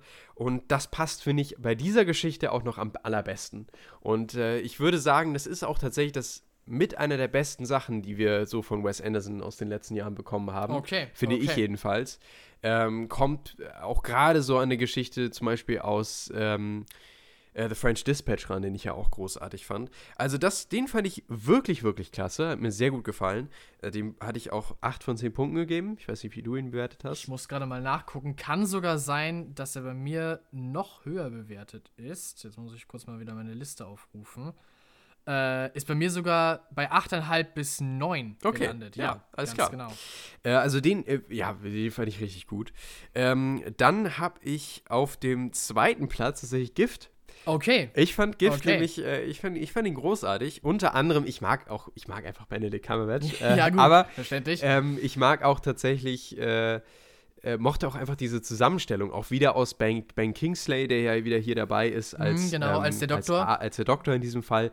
Und ähm, äh, die Dynamik zwischen den dreien hat mir einfach sehr gut gefallen. Die ja, gut, schauspielerische ich. Leistung. Mhm. Ähm, und auch vor allen Dingen die, die, die, die, ähm, die, die Spannung, die hier aufgebaut wird, die fand ich auch irgendwie klasse. Auch wenn es am Ende ein bisschen vorhersehbar ist, klar, keine Frage, hat mir das trotzdem irgendwie gut gefallen, dass man bis zum Ende hin irgendwie so ein bisschen mitgefiebert hat. Ja, auf jeden Fall hat man das, klar. Und ich dachte dann, ah, okay, vielleicht zeigt Wes Anderson sowas ja auch noch. Ja. Ich muss dazu sagen, ich habe davor der Rattenfänger gesehen, das heißt, ich wusste, was er dann auch, was er tun könnte. So, Ja, und, genau. Ähm, und dann dachte ich, ja, vielleicht zeigt er das. Ähm, aber äh, hat es dann doch nicht getan und das fand ich dann irgendwie äh, sehr spannend und sehr, sehr. Ja, weil du sagst gerade, es wäre so ein bisschen vorhersehbar gewesen. Vorhersehbar fand ich es gar nicht. Gar nicht so sehr. Nee? Okay. Ähm, es ist am Ende, weißt du, nein, das darf ich jetzt nicht sagen, das, das wäre ja mega der Spoiler. ja, genau, ich würde ich würd spoilerfrei lassen. Ja, genau, ich, ich versuche es gerade auch auf jeden Fall spoilerfrei zu lassen.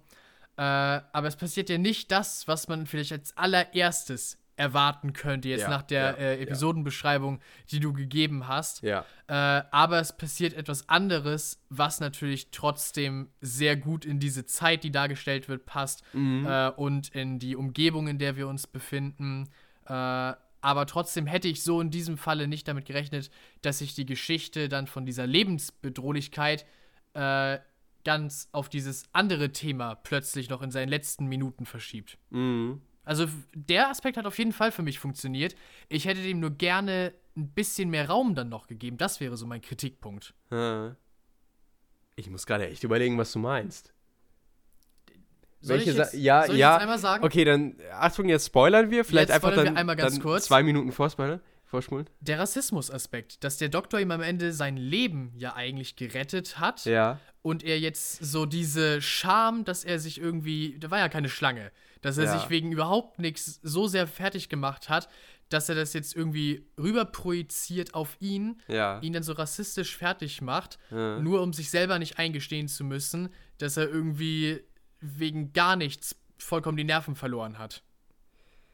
Das war ja Stimmt, zuerst aber- aber nicht, wie- nicht erwartbar. Ja, weißt du? genau, genau, richtig. Aber wie ich, also ich erinnere, dass er den Doktor ja dann, aber ich habe das gar nicht als Rassismus aufgefasst. Muss ich nochmal, vielleicht habe ich da falsch drauf Doch, geguckt, doch, aber ähm, was hat er denn gesagt? Der, der Doktor ist irgendwie Bengale oder so. Ja, ja, ja. Also auf jeden Fall kommt vom indischen Subkontinent. Es Mhm. spielt ja auch, glaube ich, in Südafrika. Ja, ja. Sehr gut mit rein, dass ich jetzt in Regionalgeschichte so einen Kurs Ja. dazu belegen werde. zu äh, Leuten aus Indien, die in dieser Zeit in Südafrika gelebt haben. Hm.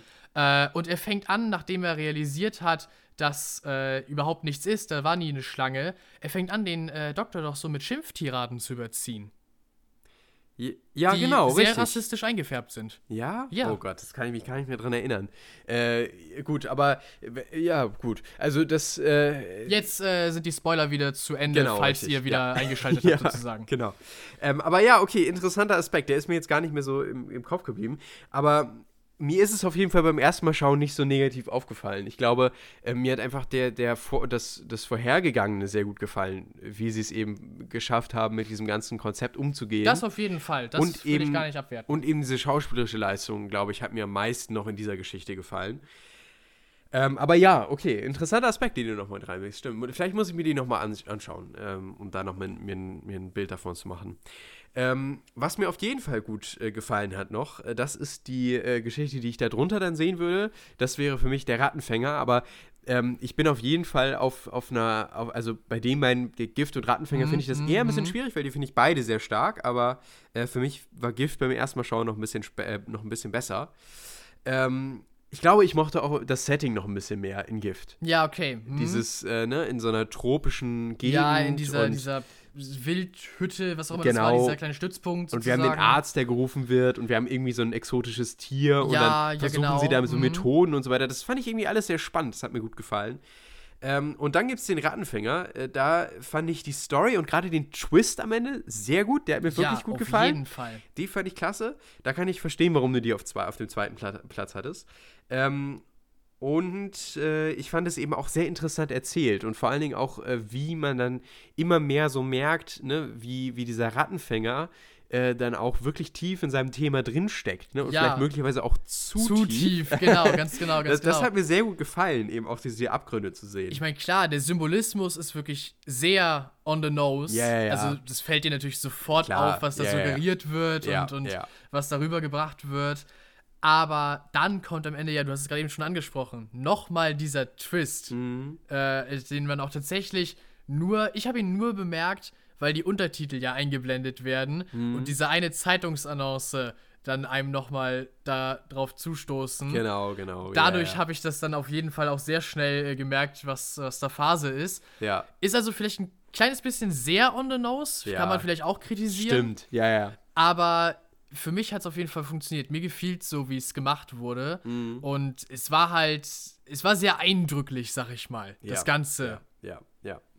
Äh, ach, übrigens nochmal zu Punkte-Dings. Ich habe äh, Gift 8 von 10 Punkten tatsächlich gegeben und äh, Ach, stimmt, der Rattenfänger habe ich 7 von 10 Punkten gegeben. Äh, ich gucke gerade Bin ich mal so bei nach. 7,5 jedenfalls. Ich habe tatsächlich beiden acht Punkte gegeben. Also da Okay, kann ja. in meiner Wahrnehmung nicht so ein großer Unterschied gewesen sein. Okay, und dann Dann kommen wir ist auch noch. tatsächlich mein Ranking von vorhin nicht ganz richtig, weil dann ist natürlich bei mir zuletzt der Schwan. Ja, genau, richtig. Und bei mir nämlich auch. Ah, Ähm, okay. Da ich wir fand, doch nicht so sehr auseinander. Nee, tatsächlich doch nicht. Ähm, ich fand der Schwan tatsächlich auch irgendwie. Es war leider auch die erste Geschichte, die ich gesehen habe. Hm, okay, ich habe ja. ja falsch angefangen, leider. Ähm, aber ich fand den Schwan irgendwie ein bisschen. Also, was man grundsätzlich hat bei, bei, bei diesen Kurzfilmen, ist, dass, dass das Erzähltempo sehr, sehr hoch ist. Ja, das Aber ich stimmt. finde, es ist mir gerade bei der Schwan am negativsten aufgefallen, weil äh, da geht es wirklich eigentlich nur voran. Mhm, Voran, voran, voran. Du wechselst von Moment zu Moment und die ganze Zeit wird dir irgendwas erzählt. Ähm, und dann kam irgendwie noch dazu, dass mir alles sehr dünn geblieben ist. Also es wirkte so, als würde man, würde man wirklich nur so mit so einem äh, Flugzeug über irgendwie ein Kornfeld rüberfliegen, wo äh, irgendwas draufsteht und man kann so gerade im Überfliegen erkennen, was da steht. So. Ja, okay. Und, und das ist, äh, ja, Das ist ein um das so metaphorisch einzufangen. Äh, also, aber ja, das, das wäre, so mein Kritikpunkt äh, zu der Folge. Definitiv nett, ähm, aber auch kurz und nichts, was jetzt so bleibend, gerade auch von den Bildern her, ich finde, das, sind, das ist auch der, der, die Folge, die jetzt äh, irgendwie so am Bilderschwachsten ist, würde ich sagen. Mm, Ja, würde ich auch sagen. Hat auch ihren ganz eigenen Stil Äh, Definitiv. mit dem, mit dem Hintergrund und dann ist davor immer diese doch sehr einfache Kulisse gehalten. Ja, ja. Ich, es hat halt ein, auf jeden Fall ein, als stilistisches Mittel die einfachsten Bühnenbilder. Ja, Aber klar, das brennt einem sich dann nicht ganz so sehr ein, natürlich. Ja, ja. Ähm, aber an sich trotzdem nett, aber ja, nichts, nichts Besonderes. Ich habe ihm tatsächlich 6,5 von 10 Punkten gegeben. Ja, okay. Ich glaube, bei mir hat es sieben Ja. Punkte. Ja. Gut, ja, das sind die, die Filme und ich würde sagen, schlussendlich äh, definitiv eine tolle Ergänzung Auf jeden Fall. und ähm, gerade für, für Wes Anderson-Fans und für Fans von gerade seiner Inszenierung ist das ein, ein Muss, sich diese Filme auch anzuschauen. Und bis auf der Schwan, finde ich, sind auch alle definitiv sehenswert. Ja, doch, würde ich erstmal einfach so unterschreiben. Ja, auf jeden Fall eine Empfehlung an dieser Stelle. Und Auf wenn ihr mehr äh, von Wes Anderson äh, oder von uns über Wes Anderson äh, hören wollt, dann schaut gerne in die Folge, die wir über Asteroid City gemacht haben, rein. Ja, ganz genau. Denn da haben wir uns auch noch mal ganz kurz ein bisschen ausführlicher mit Wes Wes Anderson beschäftigt und natürlich auch noch mal Asteroid City, seinen neuesten Film, besprochen. Das ist gar nicht so lange her. Ich glaube, ein paar Podcast-Folgen ein erst. paar Podcast-Folgen ist es wirklich erst. Genau, ist aber im Ja. Titel drin, also äh, ist Ihr findet das dann, prägnant. Genau, aber da haben wir uns noch ein bisschen ausführlicher damit beschäftigt. Gut, das soll es erstmal zu dem sein. Ja, Und damit sind wir auch durch. wir sind tatsächlich durch. Also, wir, das soll es damit überhaupt sein. Genau, richtig. und ähm, in, den nächsten, in der nächsten Podcast-Folge könnt ihr euch unter anderem erwarten, um schon mal so, ich meine immer so gerne so einen Ja, kleinen so ein Teaser bisschen, ne, am Ende. mhm. Ähm, unter anderem könnt ihr euch erwarten, vielleicht Killers of the Flower Moon, wie ich am Anfang schon ja, gesagt habe. schauen mal, genau. Mal gucken. Ähm, des Weiteren durchaus möglich, dass ich bis dahin äh, der, das dritte Herz des Oktopus äh, durch habe. oh, denn okay. das ist nämlich äh, diesen Montag erschienen. Ja, Und äh, ich habe es mir natürlich direkt besorgt. direkt, okay. Und äh, werde oder bin schon dabei. Habe ja schon die ersten 100 Seiten vorab lesen können. Und ähm, steige jetzt quasi da wieder ein und bin sehr, sehr gespannt. Und das wird ja die, der dritte Teil dann von der Grossmanns Romanreihe sein. Und werde dann natürlich auch darüber berichten. Sehr Und, gerne, auf jeden ähm, Fall. Genau, also das wird auf jeden Fall Thema sein. Und dann äh, werde ich bis dahin, glaube ich, ist The Morning Show Staffel 3 noch nicht durch. Die schaue ich nämlich aktuell noch. Die dritte Staffel von The Morning Show auf Apple TV Plus. Äh, die wird es, glaube ich, noch nicht geben. Vielleicht. Nee, Loki schaffen wir, glaube ich, bis dahin auch noch nicht. Loki nee, ist, Loki ich, ist bis dahin noch nicht durchgelaufen. durch, also oder? morgen Nee. für euch heute Genau, kommt, kommt die dritte äh, Folge. Die dritte Folge Nee, und dann kommt noch erst- zwei weitere. Nee, Nee, nee, die ist bis dahin noch nicht durch. Schaffen wir auch noch nicht. Also mal gucken. Irgendwas werden wir auf jeden Fall in Ja, der nächsten. bestimmt noch. Ich werde, glaube ich, bis zum nächsten Mal dann äh, Scum Staffel 4 geschafft haben. Und dann bin ich auch, auch noch mit Scum mit durch. Bestimmt auch noch äh, weitere Staffeln von äh, Brooklyn Nine-Nine, Ja, so, wie, so wie jetzt sein Pensum so schnell, ist. wie ich bisher damit bei bin, auf jeden Fall. ist ja eigentlich morgen durch. Also. ja, Entschuldigung, ich muss mich ein bisschen zurückhalten. Ja, das soll ja ge- eigentlich ja, so meine ne? Go-To-Serie Ja, werden. genau, Und nicht einfach so, oh ja, hm, zwei Wochen vergangen und schon durch. Bi- Bist du eigentlich mit, mit hier, ähm, mit, mit äh, How I Met Your Mother durch? Ja, bin ich tatsächlich durch. Bist du ganz Mhm, durch? Ganz Okay. genau. Ja, Ja, ja, cool. Richtig. Äh, hast du eigentlich darüber mal ganz geredet im Endeffekt? Über die gesamte Sache? Ich meine, ja. Habe ich es nicht? Ich bin mir nämlich nicht mehr. Ey, müssen wir nochmal nachhören. Müssen wir nochmal nachhören. Müssen wir noch mal nachhören, Sollte ja. ich es nicht getan haben, dann äh, tut es mir natürlich leid. Aber ich würde es dann einmal nachreichen. Vielleicht auch nochmal in einem Instagram-Post oder so. Ja. Äh, damit ihr Ja. da vielleicht nochmal meinen letzten Eindruck zu How I Met Your Mother äh, seht. Weil ich weiß nicht, ob ich jetzt nochmal so ein letztes Mal zur neunten Staffel irgendwo random dazwischen werfen Ja, okay, würde. okay. Aber ihr kriegt das, sollte ich es wirklich nicht gesagt haben in einer vorherigen Folge, äh, dann kriegt ihr es in einem Post von mir nochmal nachgeliefert, auf jeden Fall. Und hast du in How I Met Your Father äh, reingeschaut? Nee, noch nicht. Noch okay, nicht. weil das gibt's, glaube ich, auch auf Disney Plus, Hm, ne? Das müsste man auch da Ja. dann kriegen. Das würde mich ja auch interessieren, wie dir das gefällt. ich, das weil das ist ja re recht kontro kontrovers auch ja, ist, angekommen. genau, ist so eine teilweise. Sache. Mein Bruder hat die erste Staffel davon gesehen und er ist ein riesengroßer How I Met Your Mother Fan. Mhm. Er fand's in Ordnung so. Okay, ja. ja. Also, ich werde mir das auf jeden Fall mal angucken. Das äh, muss ja jetzt eigentlich fast sein, so als Mhm. Vergleichsobjekt. Mhm. Und dann, äh, ja, klar, bringe ich das auch hier zum Besten. Ja, also wir haben auf jeden Fall Sachen für die nächste Folge, aber äh, jetzt noch nicht so ganz so viel. Er wird sich bestimmt aber auch noch das Bestimmt ein oder andere ansammeln. Ja, passiert ja immer, was man dann zufällig einem Genau. Weg läuft, was man guckt. Und äh, bis dahin, habt schöne zwei Wochen, macht's gut und wir Ganz sehen genau. uns. Habt es auch gut. Genau, wir sehen uns beim nächsten Mal, hören uns beim nächsten Mal. Hören uns, genau. Bis Immer noch ein Podcast. Bis dahin, ciao, ciao. Ciao, ciao.